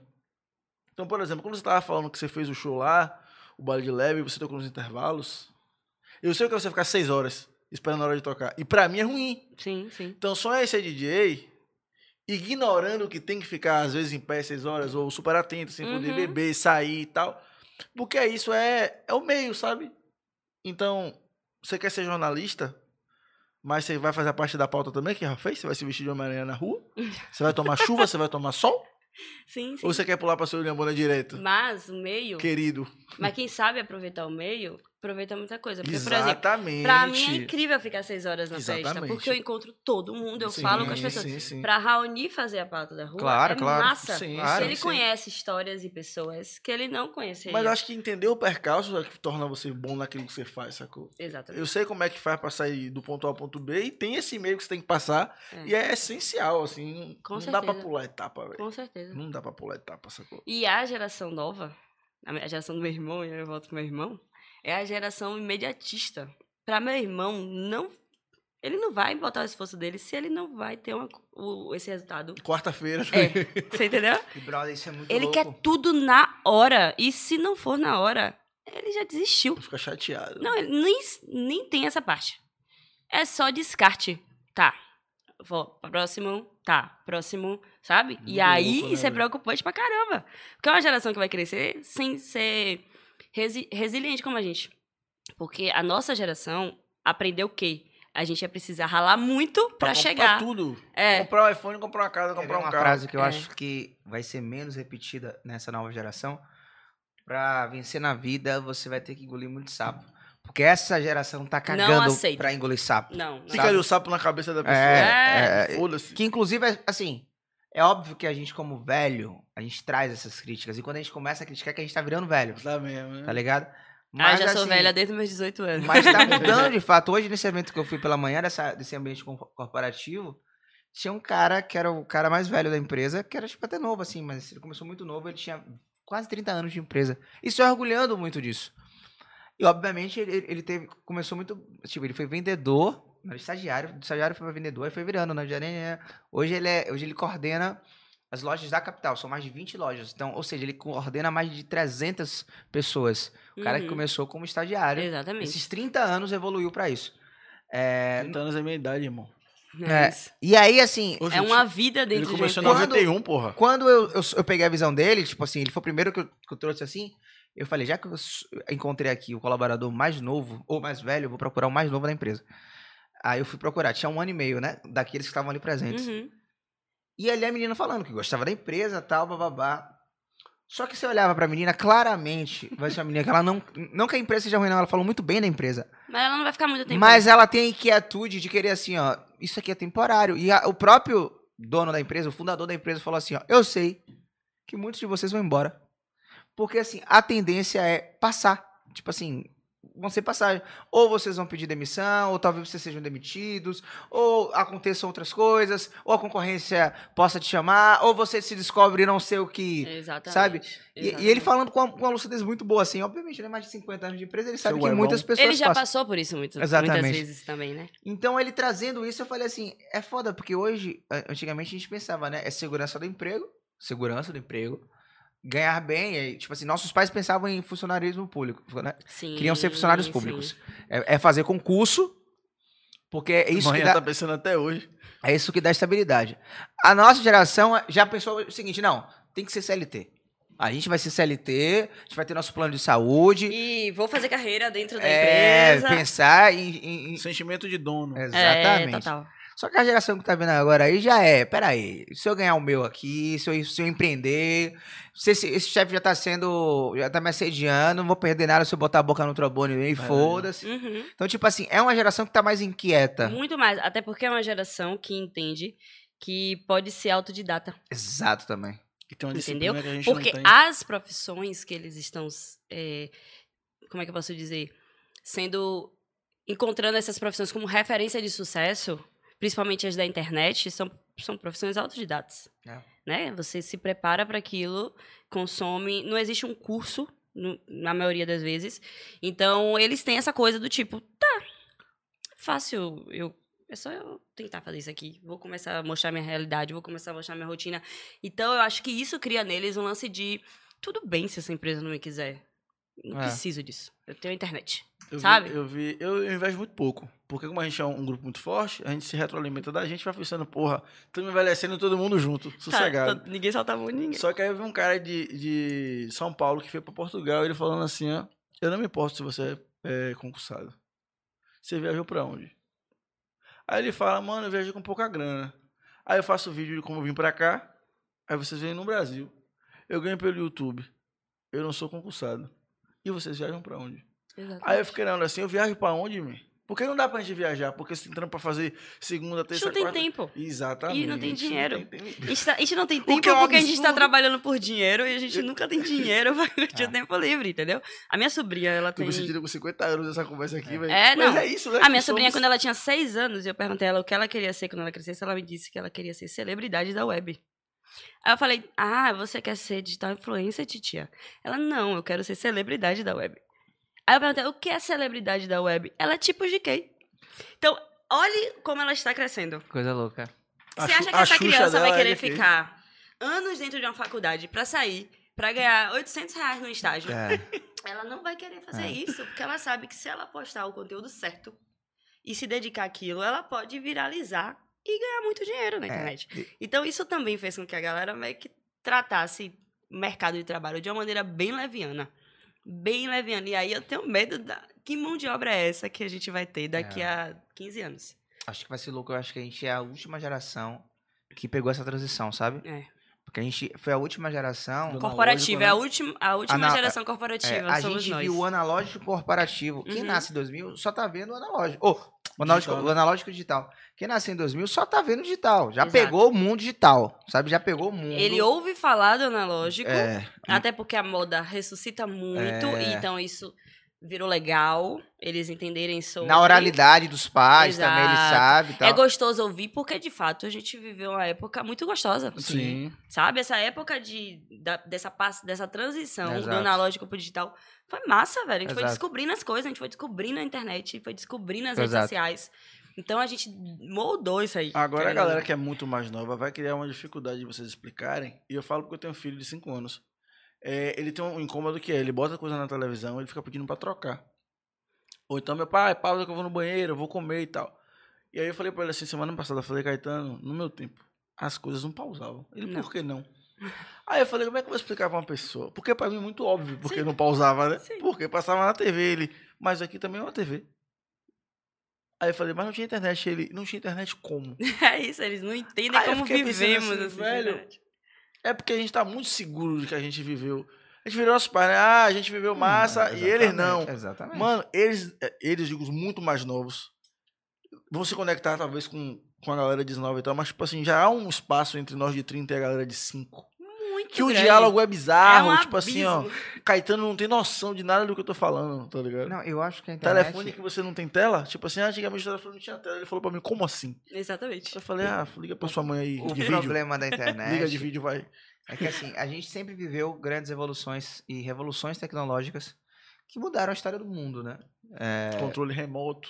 Exatamente. é, por exemplo, a gente, depois da Revolução Industrial pra cá, muita coisa mudou. Primeiro, Com o advento da internet, Então, por exemplo, você tinha um pessoal que tinha. que tinha. trabalhava na roça, e aí chegaram as máquinas.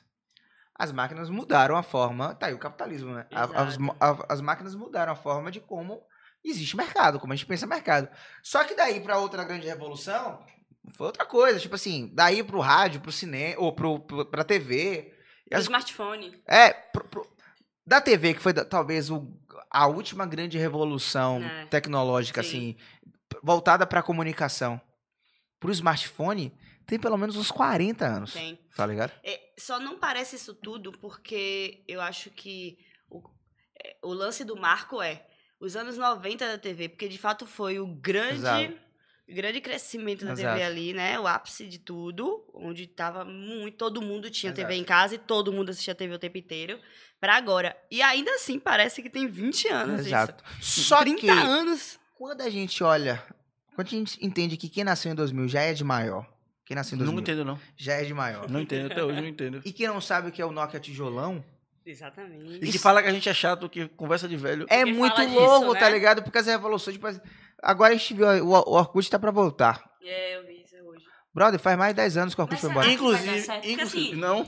Ei, ei, Claro que não. Eu acho que também não. A gente que viveu vai ter um primeiro boom de nostalgia, mas ninguém tem mais tempo de Ninguém ficar tem mais mandando tempo. depoimento. Não, sabe o que eu acho? Eu acho que vai ser o problema que vai ser o seguinte. Ele vai ter. Quem criar. Quem recriar o Orkut, ele tem dois caminhos. Ele vai ter o caminho um, que eu acho que não vai ser o caminho mais certo, que é agradar a gente. E eu acho que ele não deve fazer É, isso. ou porque seja, a nossa geração não fica na internet. Ele vai trazer a nostalgia pra gente, tá? Tipo, não, vamos Que legal. voltar a É. fazer comunidade. né? Ele vai ter que criar uma rede social que se conecte com o que tá sendo feito agora. Híbrida. Isso. Se o Orkut tiver um, um quê de Twitter, ele pode funcionar. Só que o problema é a nossa geração é chata. A gente vai ver e vai falar, isso não é Orkut. É, total. Tá? Suportável. A gente vai ser hate porque a gente vai comparar o Orkut de antes. No meu tempo, o Orkut não era assim. Então, ou seja, ele vai ter que assumir um público que ele vai Mas tentar. pensando estrategicamente, você vai fazer o quê? Eu chutaria a gente. Eu também. Com a menor. Com O. Orkut vai dar errado por vários motivos. Vou focar na geração que tá consumindo a internet. Vai, vários motivos. Orkut é o nome próprio de um engenheiro, que é o cara que criou a rede. Ele continua no Google, ou seja, é um cara que tem 30 anos de empresa. Ele é velho.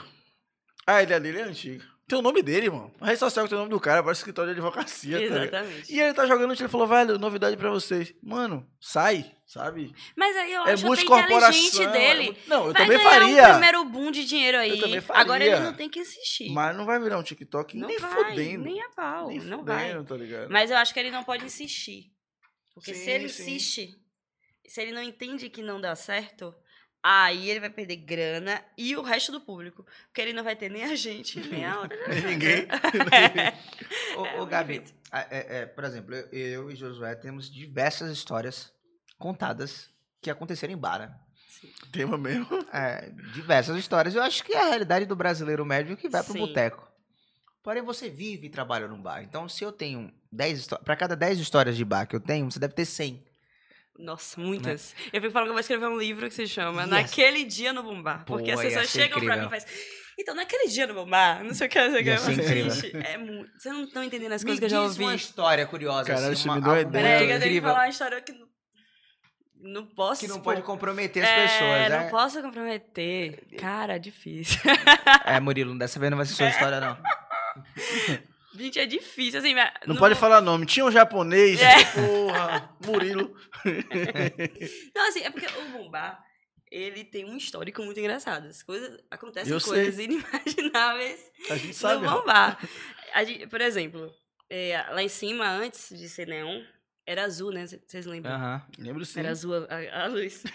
E aí, a gente só mudou essa cor dessa luz duas vezes. E foram duas vezes suficientes pra dizer nunca mais. Vamos mudar a cor. Gente, a gente botou cor vermelha em uma festa.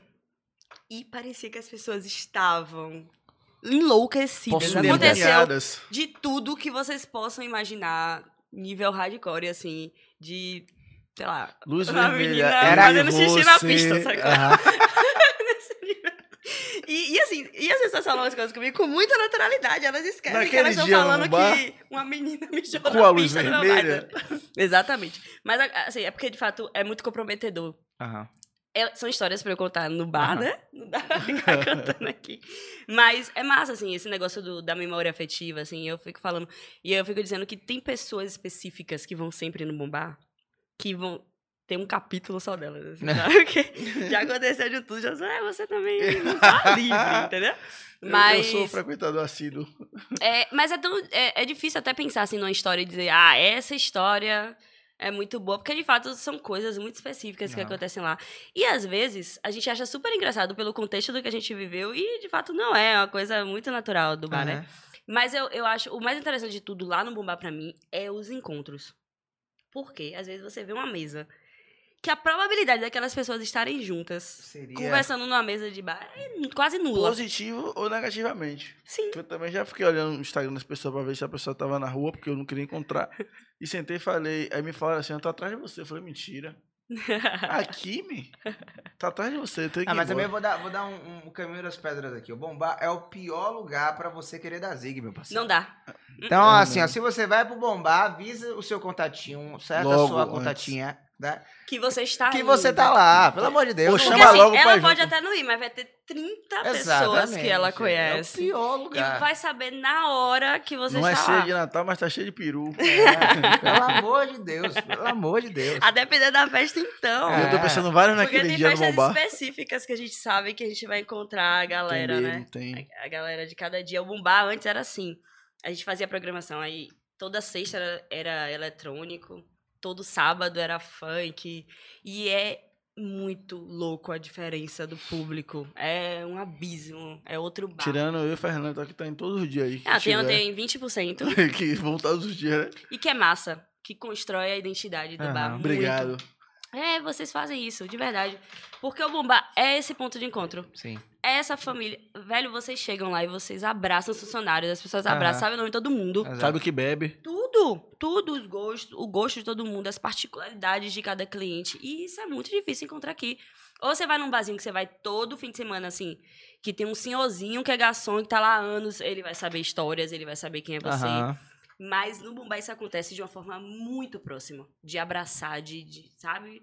E, e- e eu adoro. Eu acho incrível isso, porque é legal pra eles também essa conexão, essa troca com o cliente.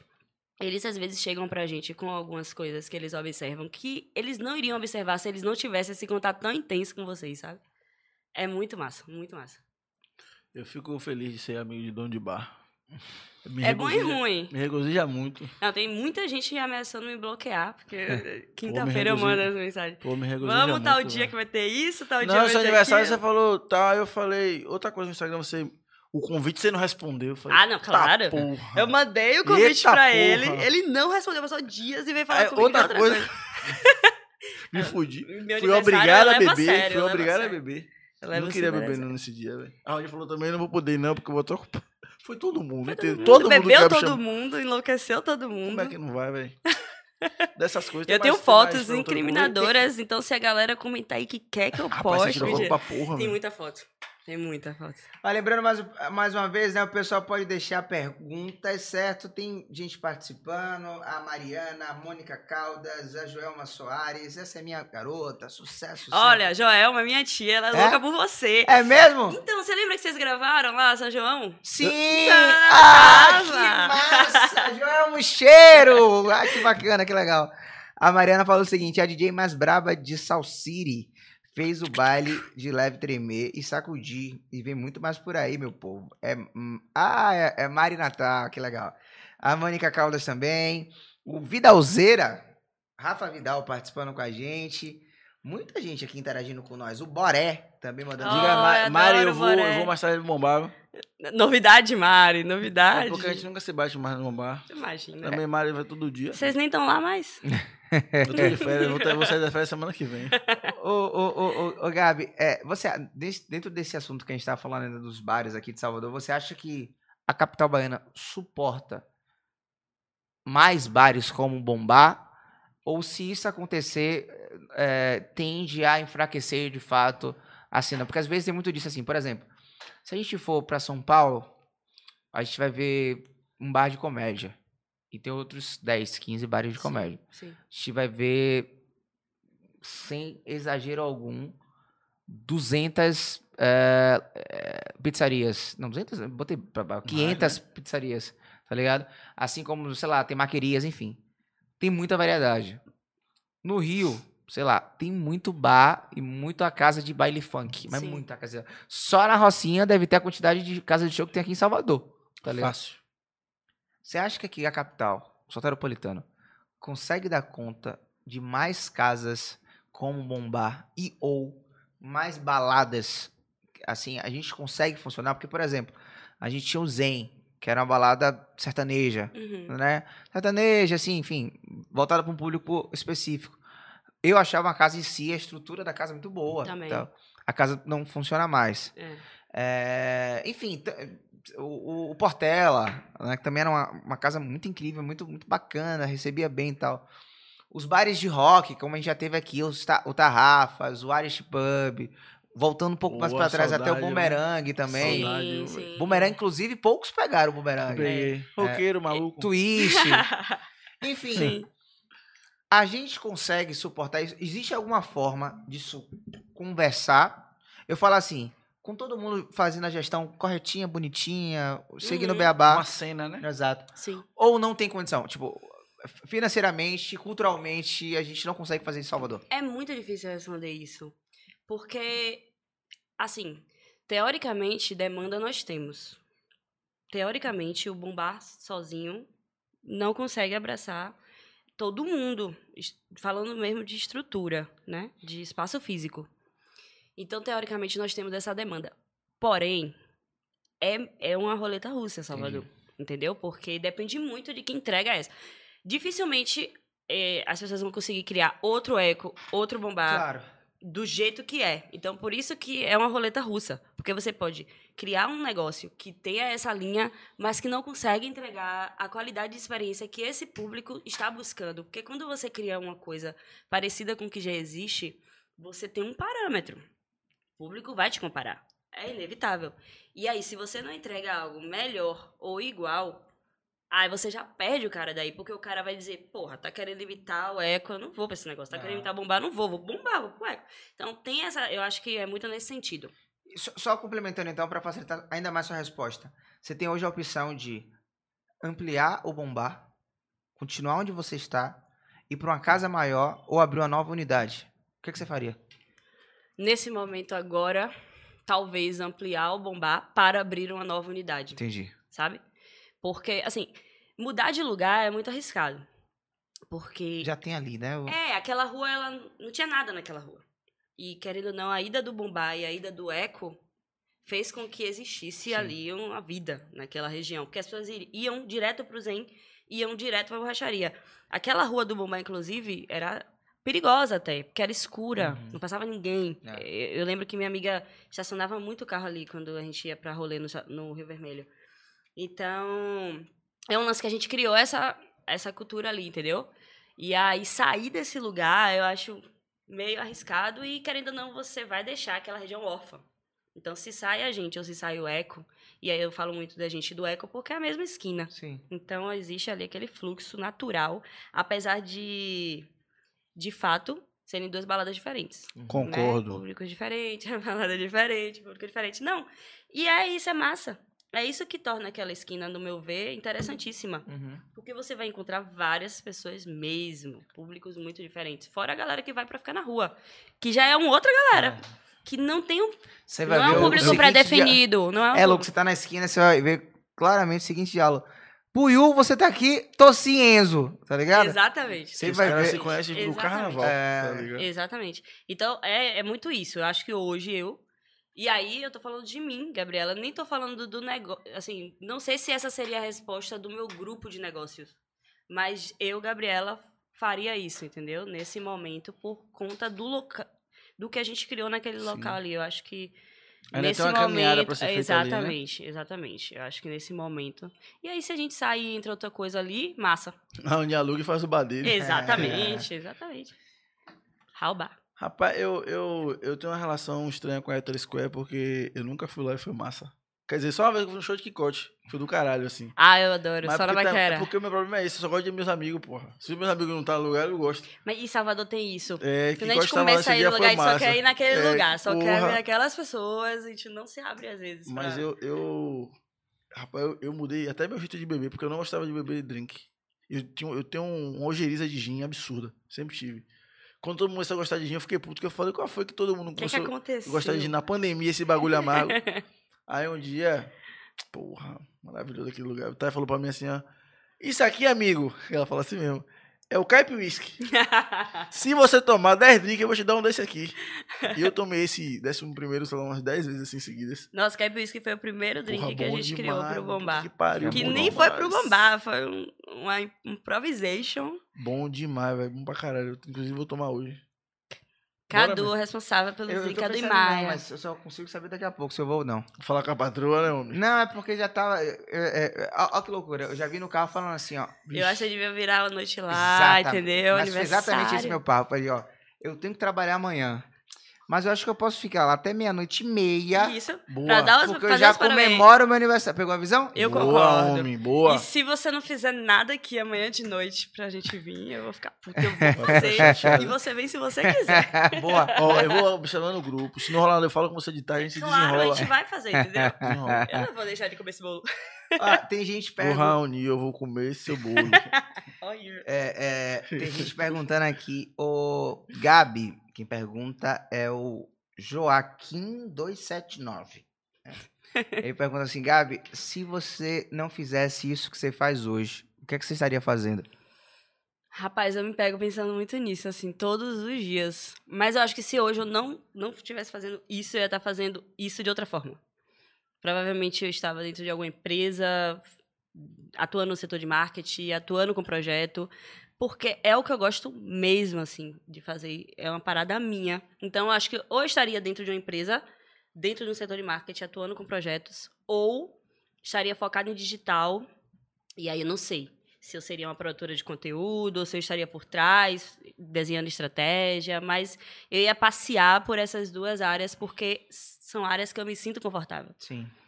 É... Ah, a Joel ma- mandou um beijo aqui de volta. Ah. que fofa. Maravilhosa. É... Gabi, quais são as dicas que você pode dar para quem está começando agora no ramo de DJ? Escute muita música, entenda o que te agrada e o que agrada os outros. Abra sua cabeça, assim. Eu tive que abrir minha mente para ouvir muitas coisas que eu ah, julgava não gostar. E, e você tem que ouvir, você pode continuar não gostando, mas você tem que entender o porquê Por que que, você não fenômeno tá gosta. ali, né? Exatamente. Eu sou esse cara também. E né? também estudar, no meu ver, o que tá estourando. Sem- sempre tem alguma coisa por trás. Eu, eu gosto muito de trocar isso com, com pessoas que falam de música. Sempre que eu converso com alguém, eu, eu fico instigando que essas pessoas venham me dizendo coisas que elas percebem no que tá estourando. E aí, outro dia, eu tava lá em casa conversando com o Cadu e ele falando: Você já percebeu que existe um padrão? Voz. Cadu é sabido, Não, velho. muito. Cadu é a pessoa que mais guarda informação na vida. Sabe o DJ Pendrive? O Pendrive de Gabi. É, Cadu? Cara, ele é incrível. Sério, porque ele vai escutar aqui, ele vai guardar pra sempre. Ele vai conversar com você. Se você fizer um podcast com o Cadu, ele vai ficar aqui cinco Tu vai horas fazer mesmo, é conversando. enrolado, porra. Eu acho que deveria, porque vai ter assunto. Mas então, aí a gente, ele começou a- a me dar essas dicas, tipo, essa galera que tá bombando agora, observe o padrão.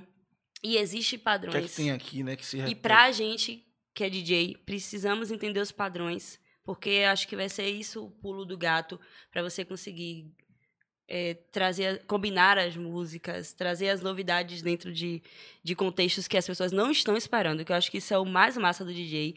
E é muito complicado e delicado, porque você Sim. pode fazer uma merda muito grande querendo fazer uma mistura Sim. pitoresca, sabe?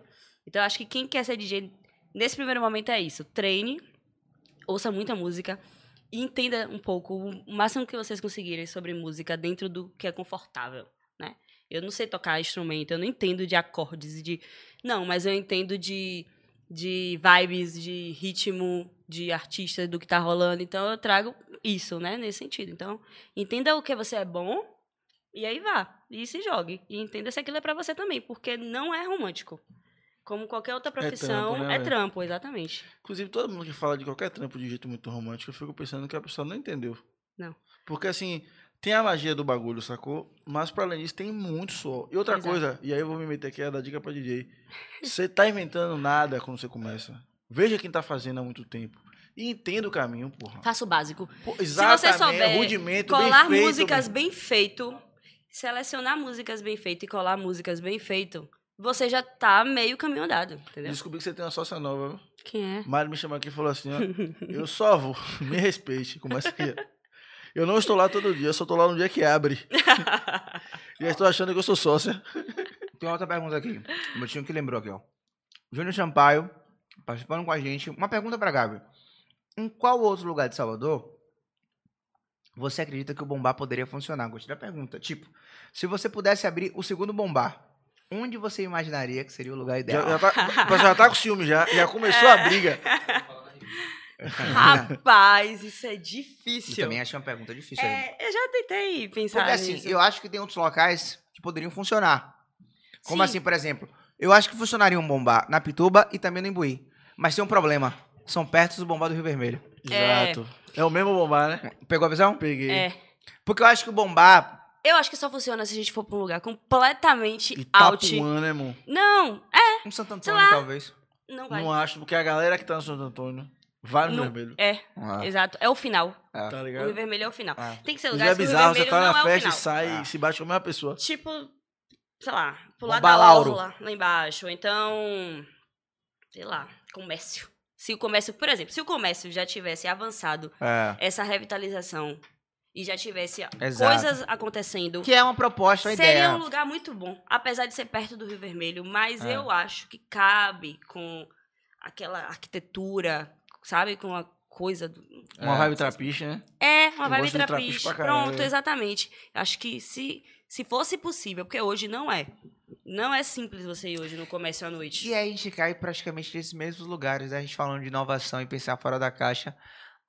A- cidade de Salvador oferece para esse dono de bar poucas opções é, também. é limitadíssimo. né? Porque assim, pra você fazer na sua quebrada, geralmente, uma- melhor, pra fazer em uma quebrada, geralmente você precisa ser da quebrada. É. E ainda assim é complicado, porque existe o trajeto. É isso. É nem a quebrada. E Lá- aí lá você no faz- lugar é de boa. Aí você faz pra aquela pessoa, pra, melhor, pra aquela comunidade ali. Que, que é dali, vai consumir ali. É, aí pega os bairros vizinhos ali, exatamente. Mas pra você fazer algo do tamanho como é, por exemplo, o, o- Bombá, você precisa ter um ponto de conexão entre pessoas. Exatamente. Não dá pra você fechar o clubinho. Não. E é difícil você encontrar locais onde isso pode ser acessível. Hoje não tem, isso eu tô falando. É. Tem, mas não tá preparado ainda. Que é o comércio, que é a Rua Chile. A Rua Chile poderia é, poderia. ter um bombá. Ia ser Ia incrível. ser Ainda mais ali que tem hotéis novos, né? Entra no fazenda ali, Só virou que ainda bombar. é complicado. Porque o fluxo do hotel é limitado, Ó. principalmente à noite. Eu consigo ver o Urã movimentando, sabe? O Urã é a cara porra. disso. A ele cara do fazenda, né? Você ia pro que Fera na época? E eu toquei lá pra caralho, toquei muito no Fera. Era muito Inclusive bom. lá foi abençoado por Milton Nascimento. Porra, você trouxe o melhor gancho da minha vida. Eu tava tocando, tá ligado? Afinando o instrumento, o Vitor não tinha chegado. Aí o Belo começou a fazer assim, ó. E o que é, porra? Olha pra lá. Aí Milton Nascimento tava em pé assim. Nossa ele falou assim, senhora, eu ia enlouquecer. você toca muito bem. Congelei, meu. eu Fiquei tipo, Ok. Agora toca muito mal. agora eu toco pra caralho. mano. Esqueça. Aí parei de tocar com o Vitor, porque não dá pra mim. É muita pressão. Obviamente, abençoado por Milton Nascimento. Esqueça. Subiu pra Esqueça. cabeça. Fiquei maluco, fiquei maluco, fiquei artista. Esqueça tudo, rapaz. Gabi, passa pra gente aí a programação dos próximos eventos. De DJ, de empresária e de produtora. Pronto, é. De DJ.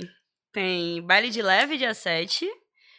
É, eu, a Tocha, Pedro Pondé, Gibi Sistema Pagotrap. Lá no Largo da Tieta, 7 de maio, sábado que vem, né?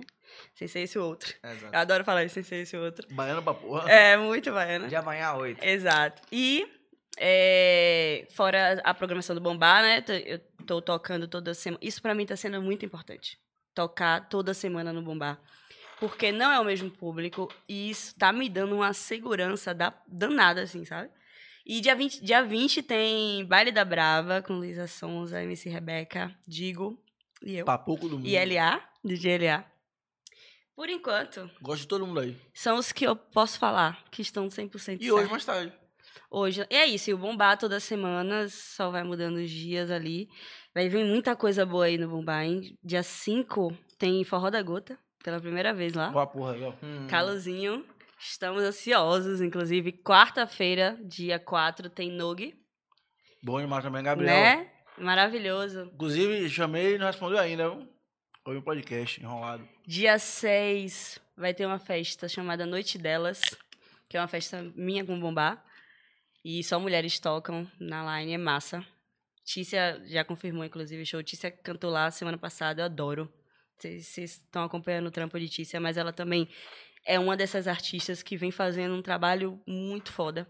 E ela vai fazer um pocket show lá dia 6. Dia 7 tem Folveragem, RDD e Telefunk Soul. Ah, que legal. Pós baile de leve. Porra. Então é, vai ser pesado esse fim de semana aí. Eu acho melhor não se é de preparar. leve, viu? E é de É. leve, viu? Pô, levinho. inclusive, eu tô, tô com duas dívidas com o Telefone que sou. Primeiro, trazer ele aqui. E segundo, que eu prometi a ele um Hall Drinks. Olha isso. Ele é. Pô, eu é, tô com saudade do Raul. eu vou fazer. tá, isso aqui vai, vai virar uma. Vai ter uma reforma aí. Eu no- acho nos que tem que 30 rolar um dias. podcast Raul Drinks Collab. É. Me chamar, por é. favor. Parte 2. Vai, vai, vai rolar, vai rolar. Enfim. Gente, ó, deixa eu só lembrar aqui também que nas segundas-feiras e nas quintas tem Tapioca Podcast. Próxima segunda-feira, Sistema Pagotrap. Na outra quinta-feira, que na verdade é quarta, porque quinta é aniversário de Moutinho, não é isso? Então a gente mudou pra quarta. É, mudou, se você pediu, pô. Ô, gente. Mudou, Fê. De quarta, Tem que dar moral, né? Oxe, meu tio. a gente vai ter é, Rajan Irineu, né? Amo. É. Aff, apaixonada. E se eu não me engano, na outra segunda-feira a gente vai receber aqui o produtor cultural também. E muito agitador também cultural, o Nel Araújo, né? Amo, do, do- Jorge Amado. Do Jorge Amado. Então a gente vai estar com a. Time pesado aí. Time pesado. Tá massa. Tá aí. Eu então é gosto. isso. Josué, vamos puxar nosso bonde e agradecer a, nossa A participante. outra semana é meu aniversário. Vamos Porque- continuar sim, o podcast agora, vai? É. Porque se na semana é seu aniversário e na outra de motinho, eu tenho que fazer também, porque eu não vou ficar só eu com o aniversário longe. Né? Quando é seu aniversário? 26 de setembro. Então eu vou fazer o meu de novo também. Pronto, Pronto. aí. Fechou, A fechou. gente Fechou faz lá. 70. Gabi, meu amor, muito O obrigado. aniversário é nosso, mas quem ganhou o presente é você. Até a próxima, como sempre. Obrigada a Sucesso vocês, pra nós. foi A massa. próxima que é daqui a pouco. É. Por favor, quero parte Boa, Gabi, 2. feliz, viu? Não, Obrigado. foi massa, foi massa. Gente, obrigado mesmo. E é isso. Acompanhe, vem muita coisa. Vem coisa Aquele- boa por aí. clichê, coisa, Coisa boa boa aí. por aí! ó. É isso aí. Josué, vamos puxar o bonde? Vamos puxar o bonde. Não ligou a hora, não. Tá na hora sim. 10 horinhas. Exatamente. Certinho. Hoje o papo foi bom. A gente levou até um pouquinho mais. Gostei. Fechou. É isso Vamos aí. nessa. Gente, todas as segundas-feiras e quintas-feiras, às 8 da noite, tem sempre Tapioca Podcast. Lembrando que tem o nosso canal no Spotify. Lá você pode maratonar à vontade com os programas que estão disponíveis. Inclusive o programa número 1 um, que tá bombando. Toda hora, toda hora alguém me marca. No é o programa primeiro. com o João Pimenta. Aqui embaixo o canal de corte. E Exatamente. link de todo mundo. E segue a gente também no TikTok. A gente não está fazendo dancinha, mas lá tem cortes. E os cortes também estão rendendo bem legais. Vamos nessa? Vamos nessa. Fechou, vamos Tchau, nessa. tchau, gente. Até a próxima segunda-feira. Tchau, tchau.